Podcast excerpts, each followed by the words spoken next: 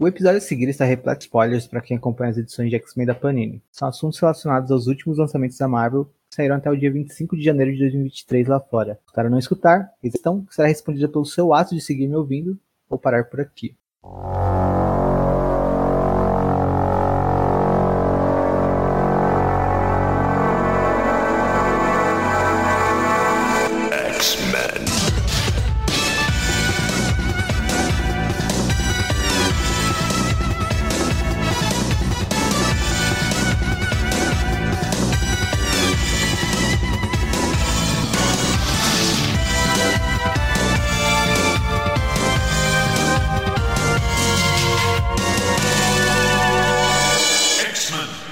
É Utopia X e falo com vocês diretamente da Terra 66, que se encontra no dia depois do dia do julgamento. Comigo estão dois mutantes fiéis a uma nobre causa, fazer conteúdo sobre os X-Men. Meu nome é Henrique e eu tenho planos para entrar no lugar do sinistro no Conselho Silencioso. Eu sou o Bruno e nunca chame um humano para fazer o trabalho de mutante. Que é a Letícia e o inferno são os outros. Bom, então a gente está aqui reunido hoje para falar sobre duas edições de Immortal X-Men que foram bem insanas, digamos assim, que foi Immortal X-Men 9 e Immortal X-Men 10. Em Immortal X-Men 9, a gente teve uma edição que, na teoria, seria focada na Kit Pride, mas foi bem focada no Sinistro, né? A Kit Pride serviu de... Novidade. Uh... pois é. a Kit Pride mais narrou a história, repetidas vezes, mas a gente foi acompanhando a tentativa incessante do Sinistro em matar, principalmente ali, a Hope, né? Esse era o grande objetivo dele. A gente não sabe por quê, mas ele queria matar a Hope, a Esperança, né? A Messias Mutante. E no final da edição ele consegue. E termina a edição não só com ele tendo matado a Esperança, mas também uh, o êxodo do Professor Xavier e a Emma Frost. E os membros restantes do Conselho Silencioso se reúnem ali para ir caçar o Sinistro e também ressuscitar seus amigos. Mas será que há ressurreição sem a Hope? Os mutantes têm planos de contingência, né? E é isso que a gente vai ver na edição 10, que ela é focada no que faleceu Xavier. Uh, tem uma narrativa em off dele, e ele vai narrando a história. Na verdade, ele não narra, história, né? A gente vai vendo um, uma narração do Xavier sobre ele mesmo, que é genial, assim, maravilhosa. Daqui a pouco a gente vai falar mais sobre isso. Mas enquanto que a gente vê o Xavier num ensaio ali dele mesmo, a gente também vê os X-Men, né, uh, liderados pelo Conselho Silencioso, indo até o, uma das bases do Sinistro, né, uma que foi destruída no, na época da, de Vingadores vs X-Men, que fica uh, abaixo do Alasca, né. Então, tá ali o Conselho Silencioso, o Ciclope dos X-Men, e eles estão atacando essa base do Sinistro para pegar ele e tacar ele no poço pelo que ele fez, né. Ah, é. Desculpa, esqueci de mencionar uh, antes disso, eles conseguem ressuscitar uh, a Hope, com o Synchro tomando lugar ali uh, entre os cinco. E antes do Synchro, na verdade, era o Mímico que ia, que ia fazer isso, né? Mas ele sentiu a pressão e desistiu de última hora. O Synchro foi em frente e conseguiu fazer que o processo de ressurreição acontecesse. E era uma incerteza que os lutantes tinham, né? Se o processo de ressurreição aconteceria com cinco, mas aparentemente aconteceu e tudo, tudo normal, né? Tudo de boa. E como eu disse, eles vão atrás do sinistro, pegam ele, tacam ele no poço e final feliz, certo? Só que não, no final a gente vê o Xavier e ele tá se olhando no espelho e tem um diamante vermelho na testa dele. E assim acaba misteriosamente Immortal é. X-Men 10 com a promessa de pecados de sinistro na sequência. E, gente, o que vocês acharam dessas duas edições? Foi, foi chocante, né, Henrique? Acho chocante. que primeiro a gente falar um pouco sobre a, a da Kate, né, que não é tão icônica quanto a do Xavier acabou sendo. Mas primeiro eu queria falar que eu amo muito o jeito que o Lucas Werneck desenha o cabelo da Kate Pride. Tipo, durante muito tempo ela ficou com aquele cabelo liso, nada a ver com ela. E ver ela com esse cabelo é muito bom, eu acho muito, muito, muito bonito. Mas enfim, agora sobre o plot. Cara, é bem legal, tipo, mas é aquilo. Tem. É muito legal, é muito da hora essa história. Mas tem aquele lance de que existem personagens que o Kieran Gillan não dá a mínima, né? E ele deixa isso, tipo, muito, muito, muito aparente. E um desses personagens é claramente a Kitty, porque não é nada sobre ela essa história, sabe? Ela só tá narrando o que ela tá vendo e o que tá acontecendo. Porque assim, eu não o culpo, porque a Kitty já tem Marauders, né? Já tem um título dela. E porque ele quer contar, tipo, uma história diferente, sabe? Que não envolve muito a Kitty, apesar de ser um gibi do. Como seria silencioso. Eu fico meio triste porque eu gosto do jeito que ele escreve. E eu acho muito legal quando ele faz uma revista que é sobre o personagem que tá narrando, que, tipo, que tem, tem plot mas tem muito de quem tá narrando. Mas, assim, né? Eu acho que não tem muito o que ele fazer com a Kitty, realmente. Mas, enfim. Isso é a única, a única crítica que eu tenho, que é muito, muito, muito sobre o Sinistro só. Mas eu acho essa edição, apesar de ser bizarra falar isso, né? Eu acho ela muito divertida. É um pouco bizarro falar que ela é muito divertida porque tá todo mundo morrendo a todo tempo.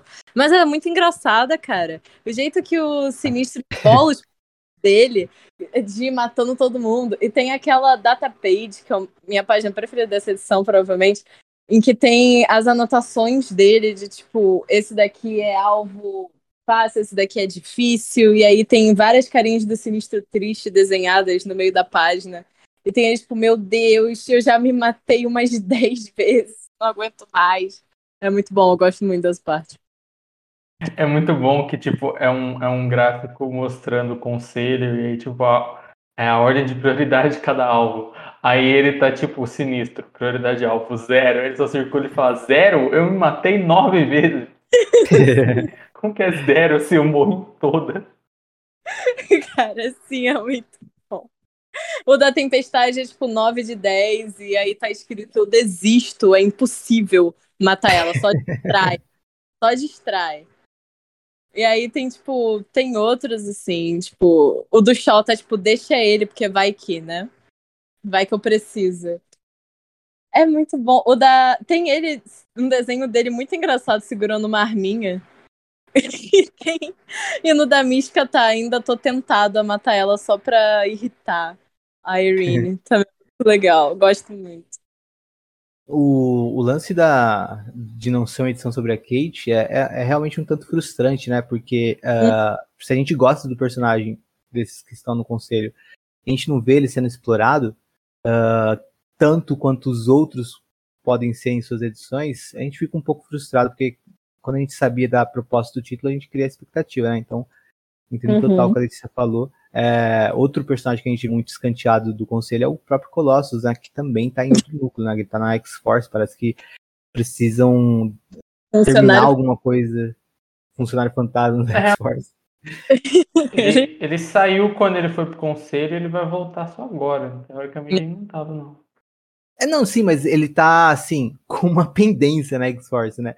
Então acho que parece que enquanto não se, não se trata essa pendência que o Ghost tem com a X-Force, uh, esse plot que, que tá ali no ar, uh, ou o Gillen não, não, não sabe muito como dialogar com a com como ele com o com o Percy, né, e como o Percy está escrevendo, porque em outros eu até percebo que ele consegue dialogar mais quando ele tra trabalha personagens que estão em outros núcleos, tipo Noturno. Ele conseguiu dar bastante voz ao Noturno e o Noturno tá no, uhum. uh, tá no Legion of X. E. Ah, eu acho que ele só empurrou pra frente, assim. Ele olhou e falou assim: ah, é, não tô tão. Quando chegar... Escreveu Colossus, assim. Falou assim: ah, sim, deixa pra depois. Foi empurrando, tipo, ah, deixa pro dia julgamento, deixa, deixa. E aí ele vai ficar pra depois do evento, assim. O que, apesar disso, é bom pra ele, né? Porque no caso, tipo, da Mística e da Kitty, é, no caso do Xavier também, mas o Xavier deu certo, então acho que não, não é o caso dele. Especialmente dessas duas, elas foram meio que eclipsadas pelo pela trama principal, né? Pela trama do evento em si, do, do, do Sinistro. Pelo Sinistro. E é bom pro Colosso sem falar pra frente, porque ele não vai lidar com isso, né? Ele não vai. É, não vai ter tipo uma, uma trama que vai acontecer no mês seguinte, sabe, na edição dele, provavelmente. Verdade, verdade. Falando em X-Force, uma coisa também importante, mais ou menos, que acontece nessa edição é que o Dark Beast, o Fera Negra, ah, é, aparece. Verdade no laboratório. Com... Pra acabar com os rumores e as dúvidas que muita gente ficava comentando, né? Será que o Fera da X-Force não é o Dark Beast, né? E não é. Ele tá lá no laboratório do, do Mr. Sinister, é o Fera de verdade que tá em X. Também foi engraçado ver ele lá, só a cabecinha flutuante xingando o Sinistro. Eu quero apontar também que eu achei muito engraçado que o Sinistro ele tem um, um, um tabuleirozinho que tem uma imagem ah, de todas as pessoas do conselho. Eu achei isso fofo, cara. Eu gostei muito, achei muito legal. Ele tem uma coleção de action figures do conselho. E aí ele tá ali, tipo, pensando no que vai fazer com os action figures e o Dark Beast aparece falando: Me tira daqui, eu vou te matar e tal. E o Senhor Sinistro um pouco se fudendo, sabe? Ele continua ali fazendo o que ele tem que fazer. E também tem uma cena do gatinho ciclope mastigando a cabeça do boneco do Shaw, e eu achei isso muito fofo. Tem uma cena muito boa com o gato também, que ele, tá, ele fala uma coisa, tipo, ah, anota isso, Psycat. Aí o gato fala, não. Ele fala assim, caralho, nem, nem o gene, tipo assim, nem a, a minha, a minha genetic mastery é capaz de, de, de fazer o gato obedecer. E ele pede pra, pra tartaruga que eu não entendi o que, que é a tartaruga tem, tipo, de gene de algum mutante, ou ela é só uma tartaruga eu, sinistra, e a tartaruga eu, não. Professor, porque ele chama de professor. Ah, faz sentido. Ele chama a tartaruga de professor. Mas, cara, muito. E até isso aí é até um foreshadowing, esse lance que ele coloca. Ele transforma os bichos em quimeras sinistras animais, mas eles ainda têm uma certa independência deles. Assim. Ah, de verdade. Mas é isso, essa edição da Kit é mais ou menos isso. É um, tipo assim. É, Kit tá meio final girl, mas não final, porque ainda tem várias pessoas. Ele ainda tem, tipo, Colossus Noturno, Assina e Shaw, fora Kit, que sobrevivem. Mas é legal, tipo, é divertida, é uma edição divertida. De ação, assim. Tipo, é, é divertido e tem um. Tem, é, é, surpreendente porque a gente tem o. A, a, a, como é que ele fala? Uh, o, a máquina lá que ele fez com várias moiras, tem um nome para isso, é Moira Moira Engine. É, é, tipo. Enfim, a, a máquina. Oi, como? Engenhoca da Moira. a engenhoca da Mo Moira? Motor Moira. Motora. Motor Moira. é, ele a, a, gente viu isso na primeira no final da primeira edição de Mortal X foi bem legal ter visto isso foi surpreendente.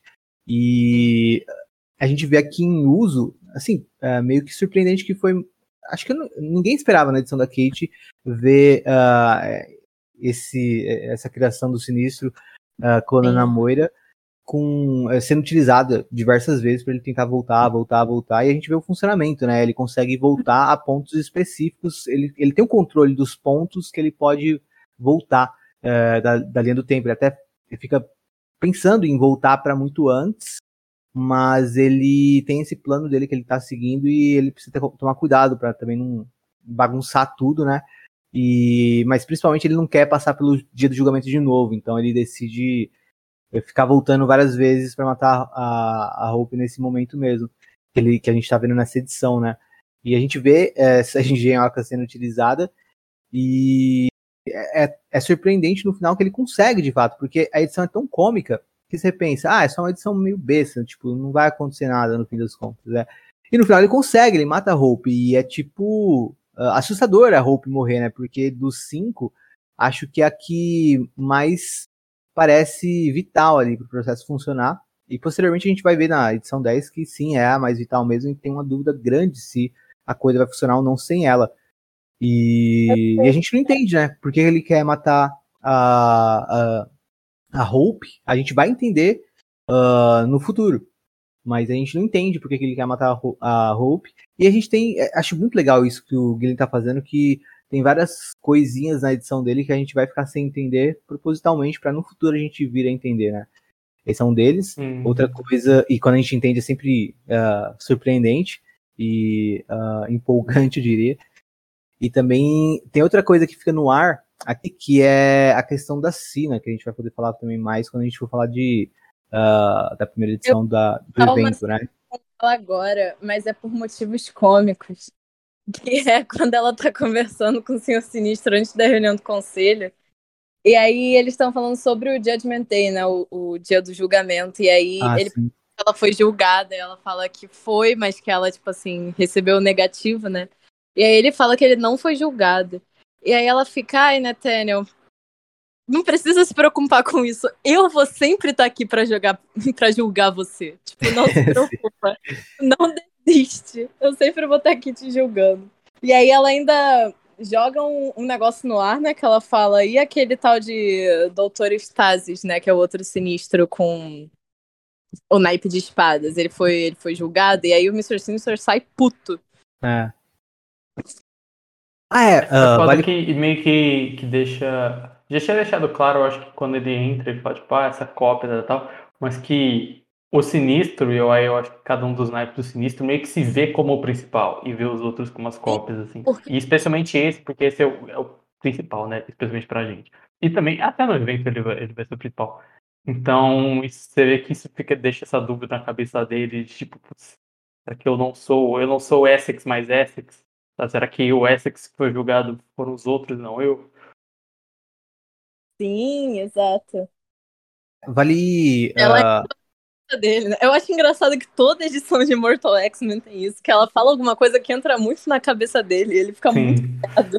A, a, a Moira é o. A Moira, caralho.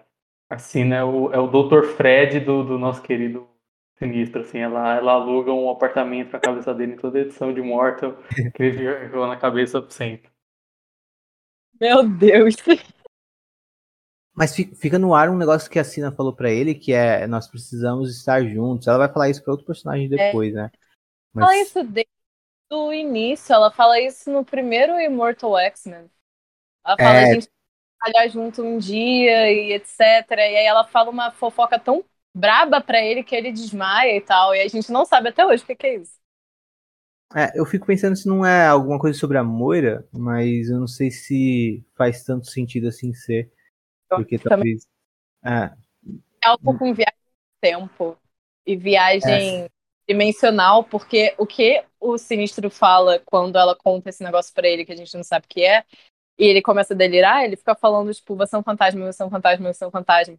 E quando ela tem essas visões do futuro, tipo, no capítulo que é sobre ela, né? E ela desmaia, a mesma coisa que o Sinister nesse, ela também fala isso, tipo, são é fantasma. Então é alguém que não era para estar tá vivo.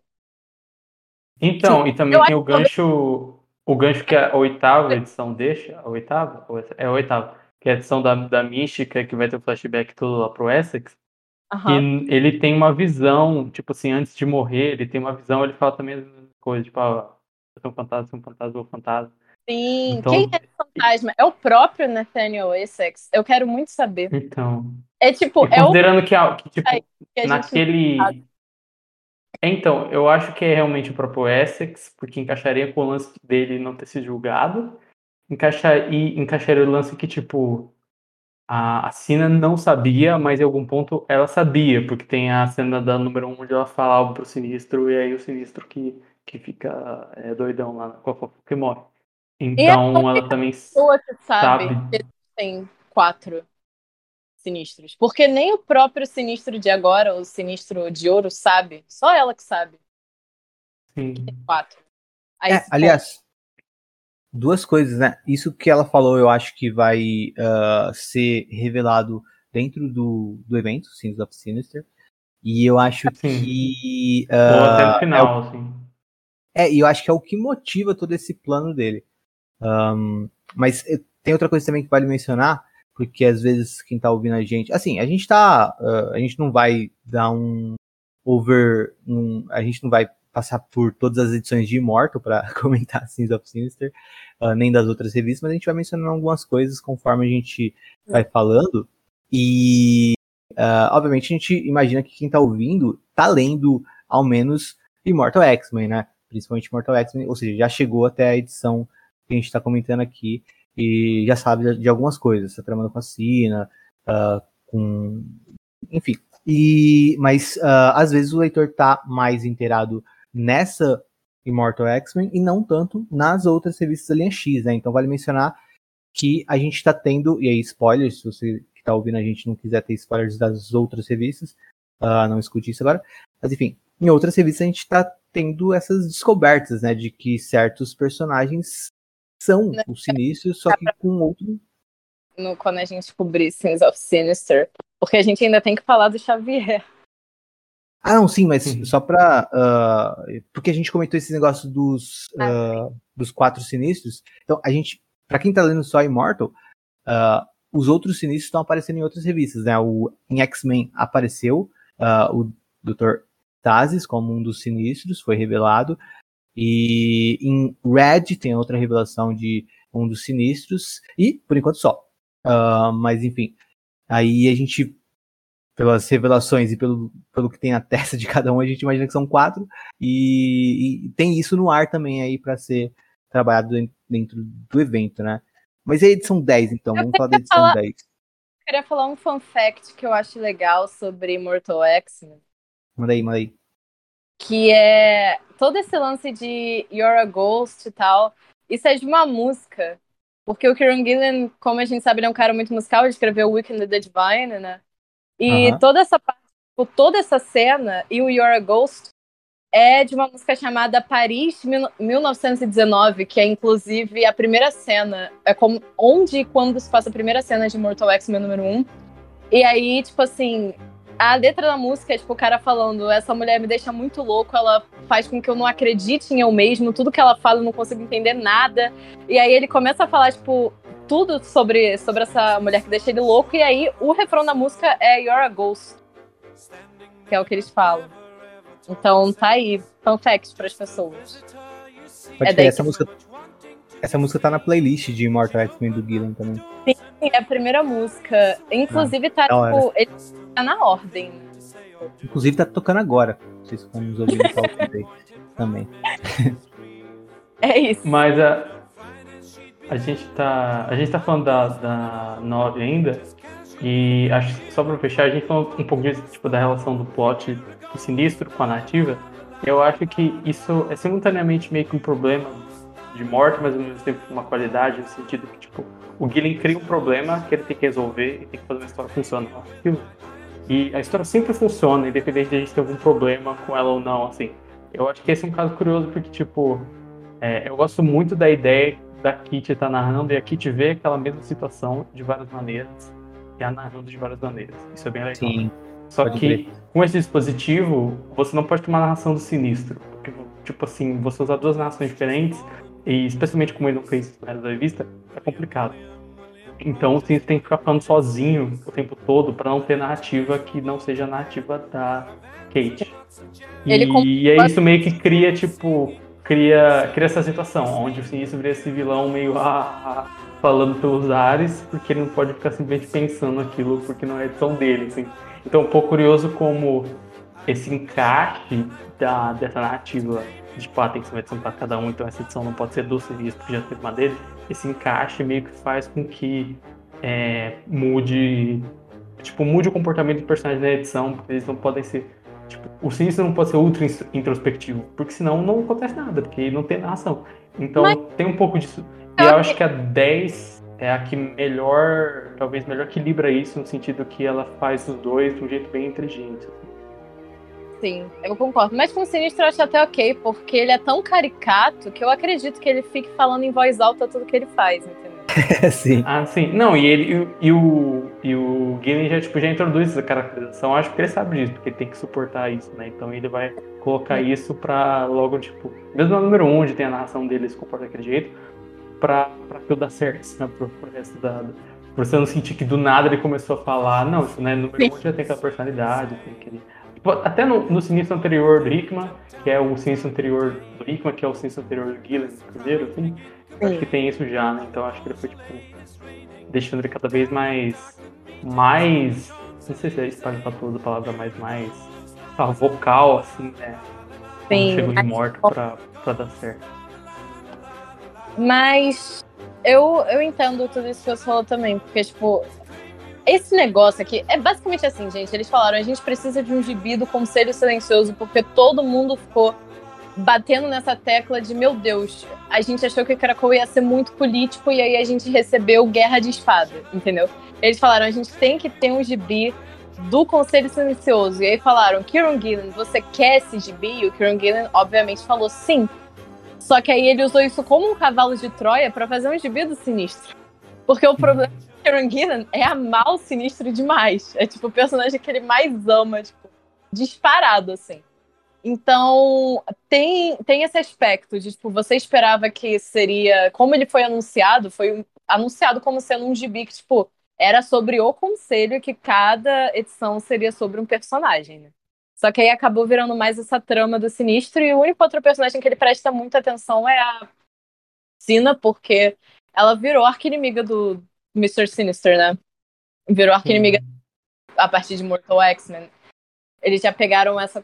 Ele pegou essa conexão que eles tinham antes e que era pouco explorada, né? E colocou na narrativa, mas é mais ou menos isso. Isso é uma crítica, mas ao mesmo tempo eu, eu gosto muito desse plot deles dois. Assim. Eu acho que ele escreve eles dois muito bem. Então, é, é, esse negócio, essa via de mão dupla, de que você. Eu fico meio bolada, que é muito só o Mr. Sinister, mas eu também gosto muito do plot, então não tem muito o que reclamar. Porque eu acho Immortal muito bem escrito ainda assim, mesmo tendo esse, esse conflito. E às vezes ele consegue. É, não, tipo, eu acho que tem, tipo, um problema que ele meio que cria para ele mesmo nessa proposta, mas eu acho que ele sempre consegue ah. resolver, assim, não tem nenhuma edição. Tipo, a que eu acho que eu, que eu tenho mais problema com ele resolver é que a da Mística, eu ainda acho que funciona em algum nível, sabe? Eu acho que ele sempre consegue resolver. E nessa, essa da Kit mesmo, por ter falado isso, eu acho que é uma das melhores nesse sentido, assim.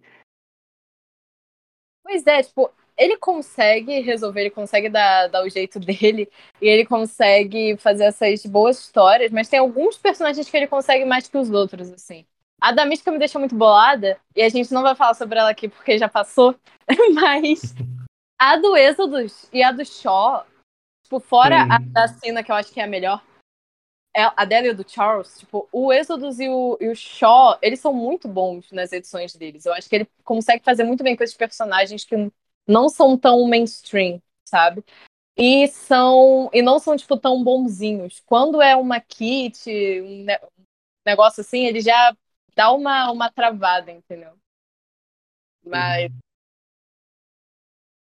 mas eu gosto de ver também, tipo, o contraste de, de pensar que, tipo, Immortal é uma sequência direta de Inferno, é o gibi que o Gillen e o Hickman falaram que é o gibi que tipo, o Hickman faria se ele estivesse aí, seria esse gibi, o que faz sentido porque ele é meio que esse, aquele gibi que ele gosta de fazer, tipo, as pessoas que estão por trás do mundo, que sabem a verdade e que manipulam, especialmente depois do conselho ser os únicos que sabem sobre a Moira, Sim. não sobre a Moira ter, estar viva e depois estar morta em estado mal, né, mas a Moira, as vidas dela e tal. Então faz muito sentido. E é engraçado pensar nisso, tipo, quando eu leio, especialmente vendo agora essas edições, pensar, tipo, como o, Rick, o, o Gillen faz de um jeito diferente e como que o Hickman faria, quais são as vantagens e desvantagens, assim.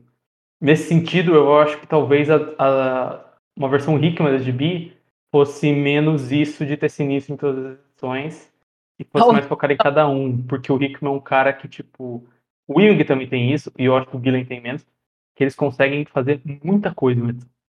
Uma edição, para eles, é muito. Tipo assim, você consegue fazer um setup inteiro de tipo, uma parada que o Guilherme faz em três, eu acho que esses são caras que conseguem fazer tipo em um. Uhum. É, só que ao mesmo tempo eu acho que a voz interna de cada um, o Guilherme faz muito melhor. Eu acho que o, o, o, o Hickman. O Hickman ele... é mais plot, né? É, não, e tipo, o, o Wing. eu acho que o Wing faz ambos muito bem, porque o Wing é muito foda, mas o Hickman, eu acho que ele que depende. Às vezes a fala do personagem é melhor do que a cabeça do personagem. Às vezes o contrário. Depende um pouco. Tem personagens onde a, a forma, a fala dele é realmente mais bem caracterizada. Tem personagens que um dia pensa muito da cabeça e tal. Mas também tem isso que você falou. Tipo, é um, um lance mais focado no plot e tal. Ou um lance que muitas vezes vai ser tão solto que pode parecer solto demais. Com o problema que as pessoas tinham com o X-Men e tal. Então, tipo, eu acho que tem vantagens e desvantagens do, do game fazer pegar isso e fazer do jeito dele, assim. Só que eu acho que talvez agora que a gente está entrando no evento de sinistro, que vai ser algo bem desse núcleo, é, desse núcleo do, do Gillen, do pessoal, do pessoal britânico, basicamente, é, acho que aqui engaja, engata bem, porque aí dá pra ver que é uma história realmente dele, que vai estar fazendo essas referências hickmanianas, assim, e não o contrário, sabe? Tipo, uma história uhum. que tipo, tava lá para ser contada, que ele pegou. Então, acho que aqui, tipo, nas especialmente nessas últimas edições, já vai encaixando melhor, porque você vê que ele tá. Até no, no dia do jogamento também, pensando que também vai estar do Guilherme e tal. Mas Sim. eu achei legal ver esse, tipo, esse, esse contraste, assim. Mas enfim, era isso. A gente entrou numa, numa digressão aí, mas grande, grande edição. Mas o, é, é, genial de Morto também a gente pegar aqui uh, o, o trabalhar o Conselho Silencioso é, o Conselho Silencioso foi também um, uma coisa muito debatida por ter figuras como Sinistro, né? Então, trabalhar um, um título do Conselho Silencioso com o Senhor Sinistro sendo o principal problema ali que vai gerar uh, um, um, final uh, numa saga e tal, para trabalhar isso como uma coisa de proporções uh, insanas, porque realmente faz total sentido você ter uma proporção de uma merda gigantesca acontecendo quando você coloca um cara desses no seu governo, sabe? Então eu acho, uhum. acho que uh, trabalhar o sinistro e, tipo, tinha que ser tinha que ser o sinistro mesmo, sabe? O, a, a coisa ser trabalhada com uh, mais veemência. Até porque a gente já, tem, já tinha uma sinalização em Roxbox de que o sinistro era um problema que precisava ser lidado, né? Que ele não era nem para ele estar tá, tá ali, que a, que a mulher não queria ele ali, que ele eventualmente trairia os mutantes. Então era uma bomba relógio e eu tô achando bem legal ver isso sendo trabalhado.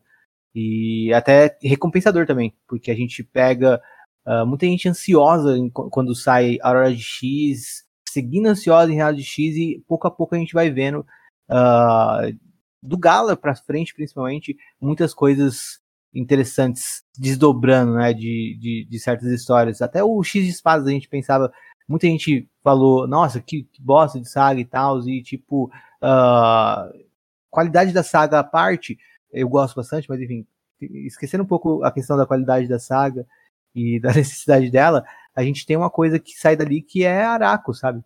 Como ilha e depois como planeta. Então, tipo, é, é, muito legal ver esses desdobramentos e Morto eu acho que desdobra uma coisa importante, que é a presença do sinistro e como ela vai ser problemática. E o conceito silencioso também, né? Aprofunda ele. Então, acho Uh, acho que é muito bem-vindo a forma como o Guilherme está tá, tá tratando um gibi sobre, sobre o Conselho Silencioso. Sim, eu acho que essa tá, tá sendo uma época muito gostosa por ser, tipo, a era do payoff, basicamente, né? Tipo, ficaram Sim. dois anos com os setups, assim, eu acho que até a própria segurança dos escritores e da Marvel, dos editores, do Rickman, de todo mundo, de, de seguir sem o próprio, sem o Rickman ali, tem muito disso, tipo assim, tá aí, gente, agora é só construir em cima, sabe? E com um editorial bom você consegue fazer isso. Que a, a, a Albotec, outras, outras épocas da Marvel, outros escritores da Marvel, até no caso do próprio Rick em outras obras dele, é, às vezes existe essa dificuldade de criar em cima, e eu acho que eles conseguiram resolver muito bem, tipo, não, vamos continuar isso aí, e a gente tá nessa época que é muito gostoso por isso, né? Tipo, eu diria que não, não é especificamente desde do Destiny of X, eu acho que eu concordo com o Rick, que é desde o Gala, que é onde vai, começa, a, tipo, a água começa a bater na bunda e as revistas começam, ou, ou encerra uma e começa a outra, mas você sente que tem uma continuidade, tal, tal, tal, tal, tal, sabe? E aí vai tendo isso, tipo assim, quando vem Immortal, assina que era um grande setup do Roxbox, que é um grande setup do X-Men que vai dar inferno, e aí Immortal ela é uma personagem essencial, importante, e a gente tem o payoff disso Sinistro com um personagem que aparecia muito no fundo, ou com umas tramas dele em Hellions, mas que nunca explodiam para a trama principal. Agora é a trama principal. A gente vai estar vendo um evento, o evento vai puxar, tipo, é, a parada da Falange.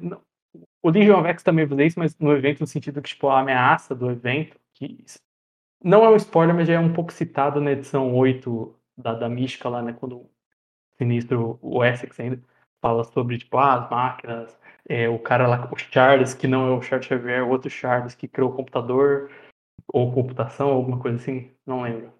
Ou criou um motor, uma máquina, enfim, é, vai criar, isso vai dar problema, a gente vai ser consumido, tal, tal, tal, tal, tal. Então tem isso também, que é pegar um negócio lá de Roxbox, da Falange, que vai consumir todo mundo e o domina, tal, tal, tal, que é deixado bem de fundo e vai trazendo agora. Então, tipo, acho que ela, essa época, esse evento e essa época é gostosa por causa disso, né? Porque a gente tá vendo, tipo, só a setup. Só a gente sentar e ver as peças caindo, assim, tá, tipo assim, pô, bom demais, assim. E, uhum. e também ficar na dúvida de como isso vai acontecer ou não e tal. Bom, uh, só antes de puxar a 10, então, informar quem trabalhou nessas duas edições. Foram escritas pelo Kieron Gillen, ilustradas pelo Lucas Werneck, com cores do David Curiel. E isso vale pra, tanto para 9 quanto para 10, todos os créditos uh, letras de Clayton Cowles e os designs do Tom Miller e Jay Bowen.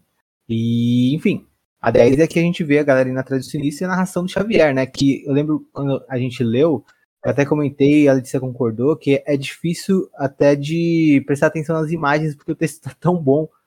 Uh, e, e, tem, muitas vezes tem uma, uma coisa de desconexão entre texto e imagem no uh, não só em Morto, mas em outras revistas também, e ainda assim eu consigo seguir os dois em paralelo normalmente. Mas nessa, o texto foi tão impactante para mim que eu realmente percebi que eu estava deixando as imagens de plano de fundo. Isso não costuma acontecer comigo, mas aconteceu bastante nessa edição. E depois eu fui voltando e lendo de novo, atenção nas imagens, quando eu percebi que isso estava acontecendo. Mas é realmente incrível, né? Uh, como Cara, eu também. Eu, eu, não, eu não prestei atenção é hipnotizante, em nada. né? Eu só fui lendo. É hipnotizante demais. eu terminei falando, meu Deus, Kieran Gillen, como é que pode? É o maior homem que existe. Eu fiquei assim, cara, fiquei muito impactada, porque eu não tava prestando atenção em nada. Se você perguntasse é. pra mim o que, que aconteceu nessa edição, eu só ia falar, o Xavier aconteceu nessa edição. É. E no final mostra não... que ele tá possuído, e é isso. E não pela, uh, e, e, e, não pela arte, obviamente, porque a arte também, se a gente volta e olha só as imagens, é uma edição espetacular também. Uh, e as duas, eu acho que, no geral, o Lucas Werneck ele tem uh, entregado cada vez mais nas edições de Immortal que ele faz, né? E uhum. gente, acho que, sei lá, principalmente se a gente pensar no julgamento do Magneto, ele tem melhorado cada vez mais. Eu acho essas duas edições aqui, acho que talvez as melhores que ele entregou de Immortal. Uh, mas enfim, é, vamos então falar um pouquinho do Xavier, né? Porque tem muita coisa interessante no que a gente vê dele narrando sobre, sobre si mesmo nessa edição. Uhum. Cara, essa edição é boa demais. Puta que pariu. Tipo, é o melhor. Eu, o meu Charles preferido é o do Mike Carey, né? Eu gosto muito do Mike Carey, cara. E esse Sim. daqui é tipo o melhor Charles desde esse sabe? É muito, é muito surreal. É muito surreal. Meu Deus, não dá nem para dizer aqui para vocês ouvintes o que, que é essa edição. Acho que você tem que ler para você, sabe, ter aquilo dentro de você, porque é o Xavier, tipo assim, falando tudo sobre ele mesmo, sabe? O Xavier mais é, self-conscious, mais certo de si mesmo, sabe? Com mais consciência dele próprio, de todos, assim. E ele vai abordando vários temas e vários questionamentos que muita gente tem sobre ele, né? Tipo, ai, muita gente fala, age como se o Xavier fosse tipo, o pior homem do mundo. Ou que não, na real ele estava certo, e que o sonho dele era, era a coisa certa e tal. E aí ele vai falando, tipo, vai abordando tudo isso, sabe? É muito da hora. É, é basicamente um, uma condução que é assim, um, o fio do que o Xavier tá falando é basicamente o seguinte: eu entendo que eu sou uma pessoa problemática, eu entendo que eu sou uhum. uh, uma pessoa que comete erros e às vezes até uh, toma as decisões erradas, não é uma questão de cometer erros, né? Ele sabe que está fazendo uhum. coisas erradas em diversos, em diversos momentos. Uh, ele admite isso na narração o tempo todo. E só que o, o, o ponto dele é que dentre todas as pessoas erradas que existem no mundo, uh, ele ter o poder que ele tem é um alívio para ele, porque ele pensa que se o poder dele caísse nas mãos erradas, ou se, por é... exemplo, o Magneto tivesse o poder dele, né, com o ressentimento que o Magneto teve em uh, alguns pontos da vida dele mais pulsante, né, como quando a família dele foi assassinada, uh, ele poderia ter. Uh, o, o Xavier até cita um método que ele poderia fazer com que todos os humanos da Terra morressem, que não seria uma coisa imediata, que levaria alguns anos e tal, mas que seria feito, sabe? E é, é realmente assustador isso, e no final a gente vê que esse poder tá nas mãos do sinistro. Sim, todas as vezes que ele se compara com o Magneto nessa edição, eu achei muito interessante, sabe? Porque sempre tem muita é. comparação deles dois, mas geralmente a gente vê isso de uma perspectiva de fora, sabe? Ou às vezes até do próprio Magneto, porque o próprio Magneto sempre tá falando, sempre fazendo aqueles discursos Magneto deles. Tipo, ai, mas a gente se pá não é tão diferente, ai, que não sei o que aquelas coisas que a gente lê desde do Claremont, né? Mas tem umas coisas que o Charles coloca aqui que são muito interessantes, que são, tipo, aquela coisa de, ah, os mutantes eles são um pouco é, minoritário, né, perseguido. E aí o Charles, ele fala sobre isso nessa edição de uma maneira muito interessante, que ele fala que, caras, a gente tem né, essas coisas, tipo, algumas coisas em comum com outros grupos perseguidos, mas a gente tem uma diferença muito grande E aí ele dá esse exemplo do Magneto de, tipo, quando o Magneto é, saiu do armário como mutante, ele fala saiu do armário, ele fala queimado. É, como mutante, ele matou uma cidade inteira por causa do, ah. do que eles fizeram com a Anya, né, com a filha do. E aí ele fica, a gente tem isso de ser um grupo perseguido, e a gente tem essa coisa parecida com outros grupos perseguidos, só que a gente tem uma diferença muito grande, que é que a gente é perigoso, a gente apresenta um perigo real, né? E ele fala que os humanos têm tipo, o direito de estarem é, com medo deles, sabe? E aí ele vai falando tipo, um pouco mais sobre isso, e ele fala esse negócio, tipo, imagina se o Eric tivesse o meu, meu poder, o que, que ele poderia ter feito e tal. E é, mas é, é importante que ele fala também ele fala. É importante ressaltar que ele fala. Imagina se o Eric tivesse o meu poder quando assassinaram a família dele. Eu achei isso um, um, um, é, uma coisa muito legal do texto do Gillen, que é ele colocou o, o Magneto ali como um dos caras que é, o Xavier cita é, como um mutante perigoso. Só que ele não colocou. Porque muita gente, quando coloca o Magneto como mutante perigoso, coloca a questão da índole, coloca a questão dele ser uh, um fanático ou dele ser extremista e coisas assim. Só que no texto do Xavier, a gente não. É, por mais que a gente tenha o Magneto como uma pessoa que poderia ser perigosíssima, a gente não tem é, um julgamento de caráter para cima do, do Magneto. Sim, não, a gente sim, só, só tem um apontamento de que em pontos da vida do, do Magneto ele teve motivos para tomar uma atitude uh, mais ríspida, assim, uh, sendo guiado pelo ressentimento por, por, conta da dor que causaram a ele, né? O Xavier também não, não, não, teve uma situação onde assassinaram a família dele quando ele nem sabia que ele era mutante. Imagina que se ele tivesse, por exemplo, uh, sabe? Então, é, acho, achei muito legal essa questão também de como o Magneto trabalhado ainda é, que sendo colocado como um, um dos pontos que um dos mutantes que poderiam ser, ser perigosos, ainda assim sem um julgamento de caráter pra cima dele. Sabe? É, eu, eu acho que ele aponta muito. Eu, eu, acho que ele aponta muito que, tipo, a diferença fundamental entre os dois não é só uma questão de, tipo, a vida deles e o caráter deles, como eles pensam, mas também a questão dos poderes que eles têm, as habilidades que eles têm. Que o, e o Xavier citando isso, que ele meio que tem que ser a pessoa que ele é, com as convicções que ele é e com o sonho e tudo, porque se ele não tiver isso com o poder que ele tem, sabe, dá uma merda muito grande, sabe? Então, acho Sim. que tem um pouco disso, quando ele puxa o Magneto, é muito disso, não só uma questão de se fosse ele no meu lugar, mas, tipo, se ele tivesse o meu poder. Se ele tivesse essa habilidade é, na condição dele, sabe? E aí não, gera muito a questão de, tipo, o que, que ele faria, quanto... E será que ele pensaria daquele jeito mesmo? Será que ele seria aquela pessoa se ele tivesse poder? Porque isso meio que muda a maneira dele ver e, sabe, e pensar e se limitar ou não, sabe? Sim, é, tem uma coisa e... também que é muito foda, que é o início, a prim... porque primeiro a primeira cena que a gente vê ainda é do Sinistro pensando sobre os planos dele e tal, e etc, etc. Mas a primeira coisa que o Charles fala para você, a pessoa que está lendo, é perguntar para você se você desconfia dele. E ele fala: Eu espero que sim, porque eu fiz muitas coisas é, que são, tipo assim, desconfiáveis, sabe? Que as pessoas deveriam desconfiar de mim. E eu achei isso muito foda, tipo, porque o, o personagem do professor ele é muito isso, de, tipo, você vai lendo X-Men durante todos esses anos e você vai vendo, tipo, várias coisas sobre ele serem descobertas e você vai percebendo, caraca, esse cara é muito filho da puta.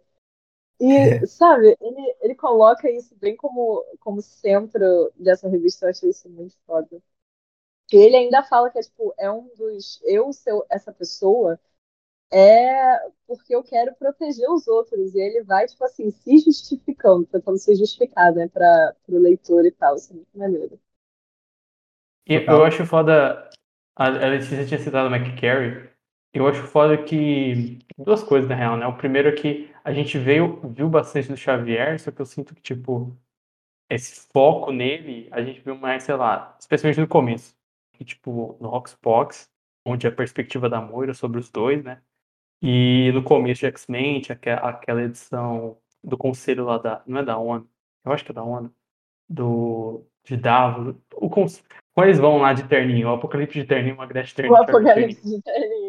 Gigante, e tá? que, é uma, que é uma baita edição disso e do Xavier que o Xavier dá o discurso todo e tal. Eu sinto que desde aquele começo da Era de Krakow, a gente não tinha, até pô, a edição que, que ele toma um tiro de X-Force daqui e tal, é, desde da, de lá a gente não tinha esse foco tanto nele, e eu acho que o lugar que ele tá hoje em dia é um lugar muito legal para ser explorado, porque ele tá meio que perdendo aliados e poderes e tudo isso, assim.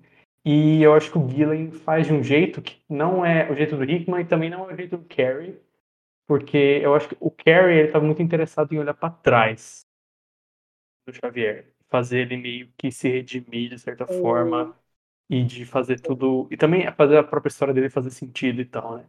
É, o Hickman tem uma questão mais de desconstruir e tal, né? De colocar ele numa outra posição e tal. E eu acho que o, o Gillen realmente entra na cabeça dele, assim, sabe? E é, eu acho que esse discurso sobre o Xavier, ele não é um discurso sobre o Xavier da Era de Krakoa necessariamente, que meio que se encaixa em qualquer Xavier. É, vai ter mudanças, vai ter um lado para cá, um lado para lá, mas você sente isso que realmente é quem ele é, como ele pensa, sabe? E é, é o isso é muito foda. personagem do Charles que já teve em alguma revista Sim. assim, né? É muito foda. Falando ainda do Mike Carey, é, tem uma parte também que o sinistro, o sinistro não, o professor Xavier tá falando que tipo, ele é um pai para muitas pessoas e ele fala sobre como próprio Mr. Sinister tá, tipo assim, na história dele. Tipo, ele e o Scott têm ainda esse, esse, essa conexão de, tipo, né, terem alguma mão do sinistro na forma em que eles foram criados e tal. E uma coisa que eu acho importante a gente falar para os ouvintes também é porque muita gente não leu o X-Men Legacy do Mike Carey, e todo esse plot que a gente vai falar a partir daqui, que envolve isso, envolve Sins of Sinister, né, os pecados do sinistro, vem de um plot do Mike Carey em Legacy, né, na primeira coisa dele, no primeiro arco dele de Legacy, que é o Senhor Sinistro tendo hospedeiros. Isso funciona mais ou menos assim. Eu queria falar isso tipo, antes da gente terminar de falar sobre essa edição, explicar para as pessoas, porque eu acho que isso é uma coisa muito principal em Immortal e em Sins of Sinister que muita gente pode acabar perdendo porque não leu. E é mais ou menos assim, quando o Sinister morre, depois de daquela saga lá da Hope, Bishop completamente louco tentando matar criança, Complexo de Messias. Depois de Complexo de Messias, quando o Sinistro basicamente morre, a gente vê que ele tinha um plano de contingência para quando ele morresse, que é ele implantou no Xavier, e depois a gente descobre também que no Sebastian Shaw, quando eles eram crianças, esse lance que faz com que, se o Sinistro morrer, ele meio que acaba virando host no corpo de outra pessoa, sabe? E aí tem toda essa história que vai se desenrolando, né? E a gente acaba descobrindo o que aparece na Immortal número 8, que é a edição que é narrada pela Mística. Tem uma parte do flashback que se passa depois da Segunda Guerra Mundial, em que ela descobre que a Irene estava trabalhando junto com o Sinistro, e ela estava junto com ele nesse negócio chamado Black Moon Project, que, mais ou menos assim, o Sinistro estava experimentando no, no Xavier, num outro cara, tipo, que acaba morrendo no Legacy McCary e no Sebastian Shaw, quando eles eram crianças, e colocou esse lance para eles acabarem virando host. E aí tinha essa mulher que o Sinistro conhece desde a era vitoriana também, que é Amanda Mueller, que é a tatara, tatara, tatara, do Scott. E aí ela queria muito o poder do Sinister para ela mesma e ela acaba indo atrás do Xavier e do Shaw e tem toda essa perseguição. E o Gambit aparece lá também por motivos. Por motivos também, tipo, desse plot é, ter acontecido primeiro no gibi solo do Gambit, escrito pelo Fabian assim, que ele acaba voltando no tempo pré-era vitoriano usando a máquina do tempo do Dr. Doom. Mas isso é outra história. O que importa agora é a parte do Legacy do Mike que é mais ou menos assim. Então, esse lance do Sinister ter hosts e né, acabar sendo tipo um vírus dentro das pessoas é uma coisa que já existia e que vem desse arco de X-Men Legacy Volume 1, escrito pelo Mike Carey lá no início dos anos 2000. Eu acho muito interessante como ele usa muito, muito o Legacy do Mike Carey. Tipo, essas partes todas do Sinistro junto com a, com a Cena e tal, é uma coisa bem, bem dessa época. Assim. E o, o, e o Guilherme não, caralho. Ah, não, é. Caralho, eu comecei minha frase errada, mas estava certo. e o Gillen, ele até expõe isso na, na, edição da Mística, né? Que mostra a, ela indo lá no, nesse projeto dele e a Sina tá lá e assim, fala, tipo, ah, ele quando, é, tipo, ele quando morrer vai, tem esse projeto para colocar a consciência dele em outras pessoas, mas vai dar errado. Tipo, dá a entender que não só a Cena já sabe, mas eu também fiquei entendimento que ela, Ela se envolveu errado. naquilo pra ter certeza que não ia dar certo, porque poderia ser pior se desse Hum. certo também. Eu pelo menos fiquei sentindo isso, Tem assim. todo um, é- tem todo e- um lance dela com esse projeto do Black Room Project, porque tem até um gibi lá em que a Mística descobre que ela estava mancomunada com isso, ela fica muito chocada, né? Ela fica, como é que você fez isso? Tipo, um projeto que está experimentando em crianças mutantes e tal. E na edição da Mística, ela meio que fala, tipo, ah, então, eu preciso ver essas coisas, ver o sentido figurado na peça, mas eu preciso, tipo assim, estar perto do sinistro porque esse negócio vai ser tipo, muito importante para os mutantes daqui a um tempo, sabe? Essas, essas coisas, essas genéticas que ele está coletando, essas coisas que eles estão estudando, vai ser muito importante para daqui a um tempo, porque ela já sabia que tipo, o Krakow ia rolar e tal, ela já estava tipo, empenhada nessas coisas há muito, muito, muito tempo atrás, né? Eu achei isso interessante. Achei interessante essa desculpa que ele deu, de, tipo, ela não era tão completamente boa assim, experimentar em crianças mutantes, galera, tinha um, tinha um negócio por trás. E, e uma parada foda também sobre o Carrie, e também explicando pro ouvinte também, que, tipo, ele não inventa, quer dizer, ele, ele cria algumas coisas, mas no geral ele faz exatamente o que o Gillen tá fazendo, o que o Hickman tava fazendo, ele faz também, né? Que, tipo, isso que, que tá, tá, tá rolando nesses gibis atuais, tipo, voltar pra X-Men Legacy e pegar plots, ou pegar coisas do passado que fazem sentido, ou caracterizações, ou ideias, vão desde isso que a gente falou de, sini, é, de Sinistro e Sina e Xavier, até a questão dos filhos da Câmara também e tal.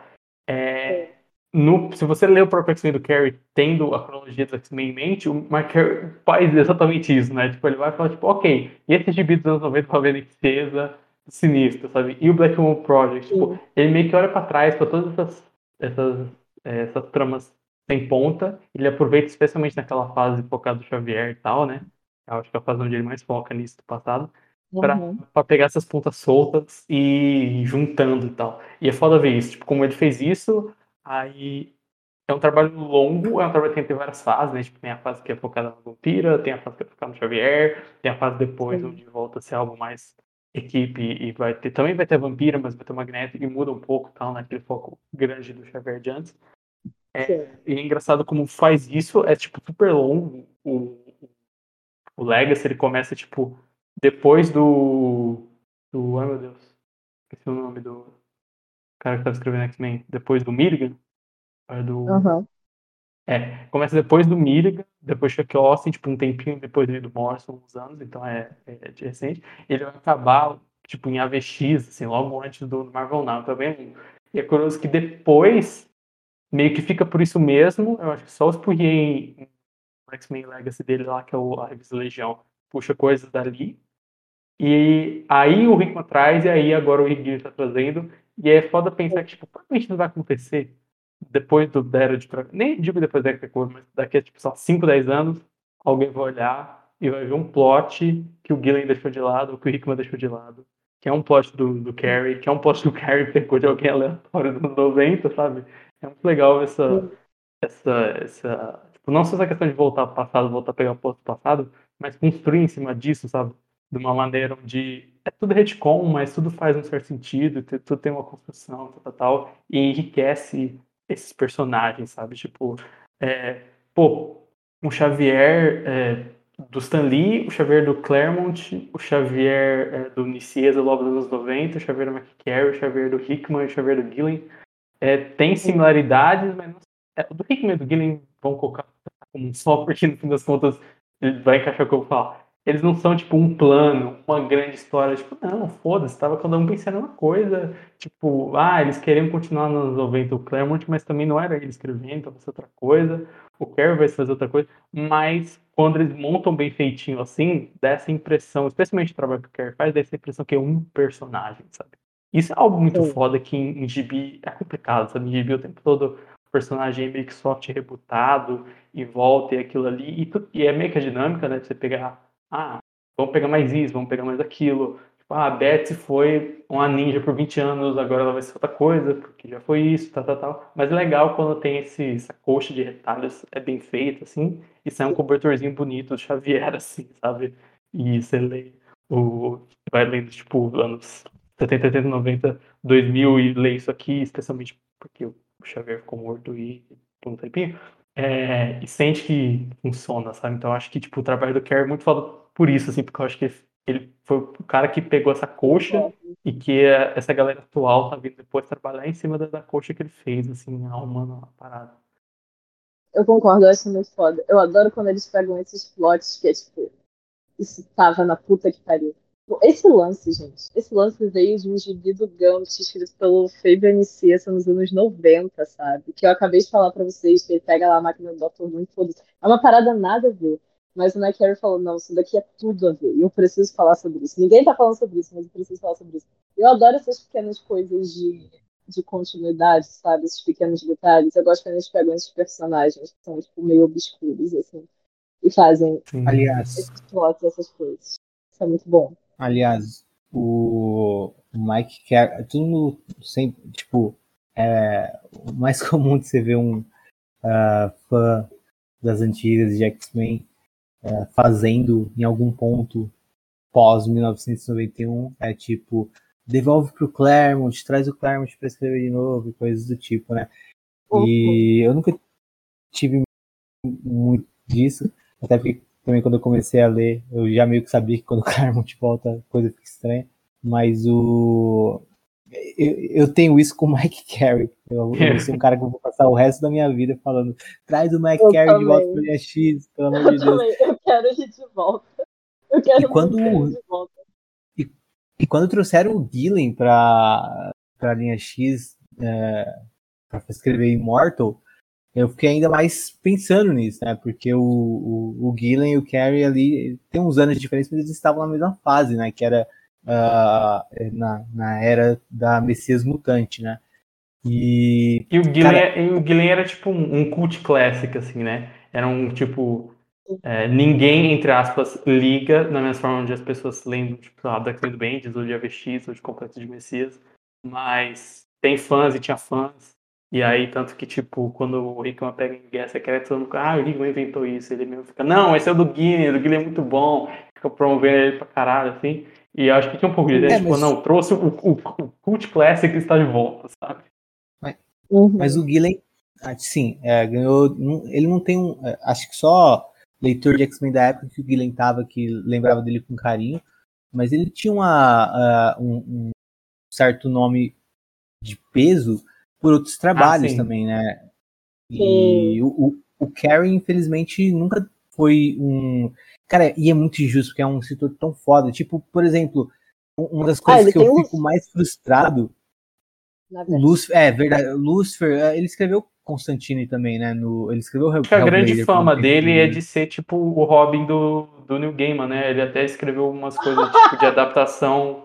Não, mas é É sério, verdade. porque tem umas adaptações de livro do New Gaiman pra quadrinho que é ele que faz e tal. E eu acho que por ter essa associação com Lucifer e Hellblazer, ficou umas tipo assim, ah, é tipo o New Gaiman Jr., assim. E isso é bom porque É, o New mas- Gaiman é foda, mas ao mesmo tempo limita ele nesse sentido, né? Sim, o Sim, X-Men mas dele é o, Ele é um dos escritores preferidos de X-Men, cara. Eu amo o Carey. uma das coisas que eu fico mais frustrado na vida em relação ao Mike Carey é de saber que uma obra brilhante dele, que é o Inescrito, não tem tanto, uh, tanto alcance, poucas pessoas conhecem o Inescrito do, do Mike Carey, e saiu na mesma época de Sweet Tooth, que eu até gosto, assim, mas não. Uh, e o Jeff Lemire tem uma fama muito maior que o. Eu sei que não é uma competição, mas eu fico muito frustrado, porque uh, lá em 2012 o Jeff Lemire tava lançando Sweet Tooth e o.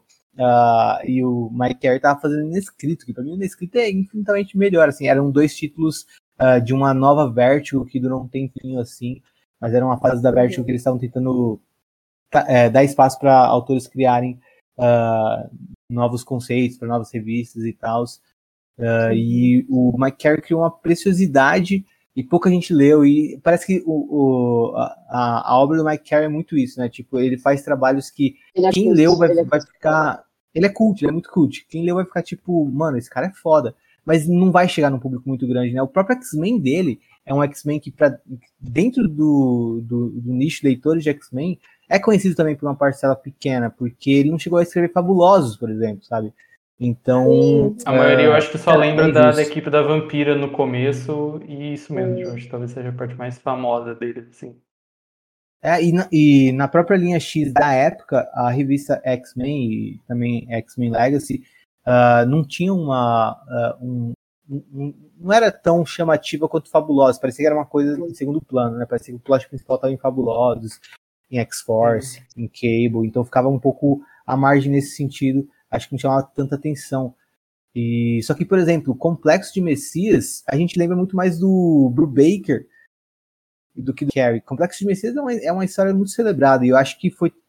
Até hoje eu não sei o, o, quanto foi ideia de um ou de outro, como foi o processo criativo, mas eu considero uma, uma história criada pelo Brubaker e pelo Mike Carey, sabe? Pelos dois. Também. Só que uh, a gente lembra e celebra Complexo de Messias, a gente vê vários fãs admirando Complexo de Messias, mas nunca, tipo, que foi escrita pelo grande Mike Carey.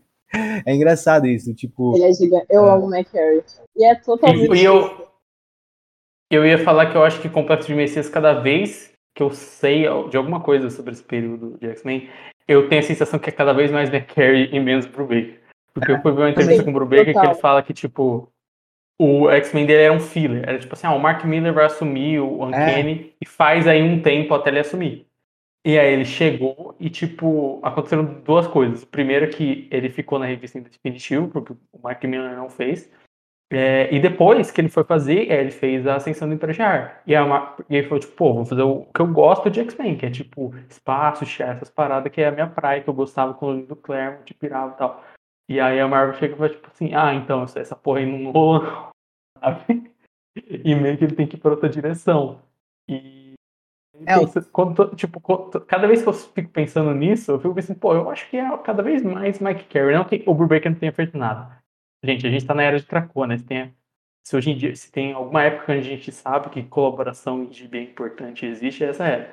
Mas eu sinto que é cada vez mais Carrie, assim, e o Brubaker mais como um cara que tava ali para dar aquela ajuda e escrever muitas vezes, né? Tipo, escrever o plot e da revista quando era ele e tal, sabe? Tipo, agregar aquilo ali. Quem sabe. Cara, é muito a... ele foi meu professor e aí tá um monte de bonequinho apontando. Aí é o bonequinho, no caso, é o Kieran Gillen e o professor é o Mike Carey, cara. Porque assim, tudo que. Olha isso daí, cara. Filhos da Câmara. Entendeu? Um puta plot que gente que foi A Hope pode ser uma ideia Carey. dele. A Hope é. pode ser uma ideia dele, né? Talvez seja, a gente não sabe. A gente tem respostas, Mike Carey, se você estiver ouvindo. E, cara, todo esse negócio de trazer de volta toda essa porra de Black Moon Project, o evento que tem agora, Sins of Sinister, é todo sobre Sinister pegando, tipo assim, sendo hospedeiro no corpo de outras pessoas, né? Sendo hospedado, no caso. E isso vem de onde, cara? Vem dele, do Mike Carey. Tudo, tipo, tem muita coisa em Krakoa que é por causa dele. Ele é incrível. Sim. E, e, o, e o Henrique falou sobre isso, tipo, de voltar. Eu também tenho sonhos molhados com isso pra caralho. Tipo assim, no, Filhos da Câmara, eu fico tipo, putz, quando explodiu um, filho da, uma, um trama Marvel da Câmara, tinha que chamar Mark Care. E aí quando o Hickman saiu, começou a falar de todos os gibis que não conseguiram lançar, porque não teria como fazer, tipo, aquilo sustentar um gibi, ele falou Filhos da Câmara, eu fiquei, puta que pariu. Ia ter o Mike Care nessa porra, né? E aí o Care deu uma entrevista onde ele falou, tipo, ah, sobre a era atual, tal, tal, tal, e falando sobre isso. Eu não, nem não se foi no Cerebro, mas acho que não, porque eu tenho a imagem dele falando isso, tipo, fisicamente, o vídeo dele. É, e ele fala, tipo, ah, chegaram a me chamar e conversamos por muitos meses, chegou a ter tão rascunho, só que acabou não dando certo. E tinha gente até memorizando que seria o Gibi da e tal, tal, tal. E depois que confirmaram que o da Amor era o Wing, eu, eu, tenho certeza que era o Gibi da Câmara. Eu tenho certeza. Eu tenho certeza que a gente tava. Isso aqui. O ouvinte não está vendo, mas o meu dedo está muito próximo do outro dedo, o meu indicador, aqui o meu polegar. Eles estão muito perto do outro. A gente tá tão perto. Tão perto. Tão perto. Eu tenho certeza. Foi, cara, foi, foi total isso, meu Deus. Como eu queria Mike Carey. Só voltando ao gibi. Voltando ao gibi que não é rapidinho.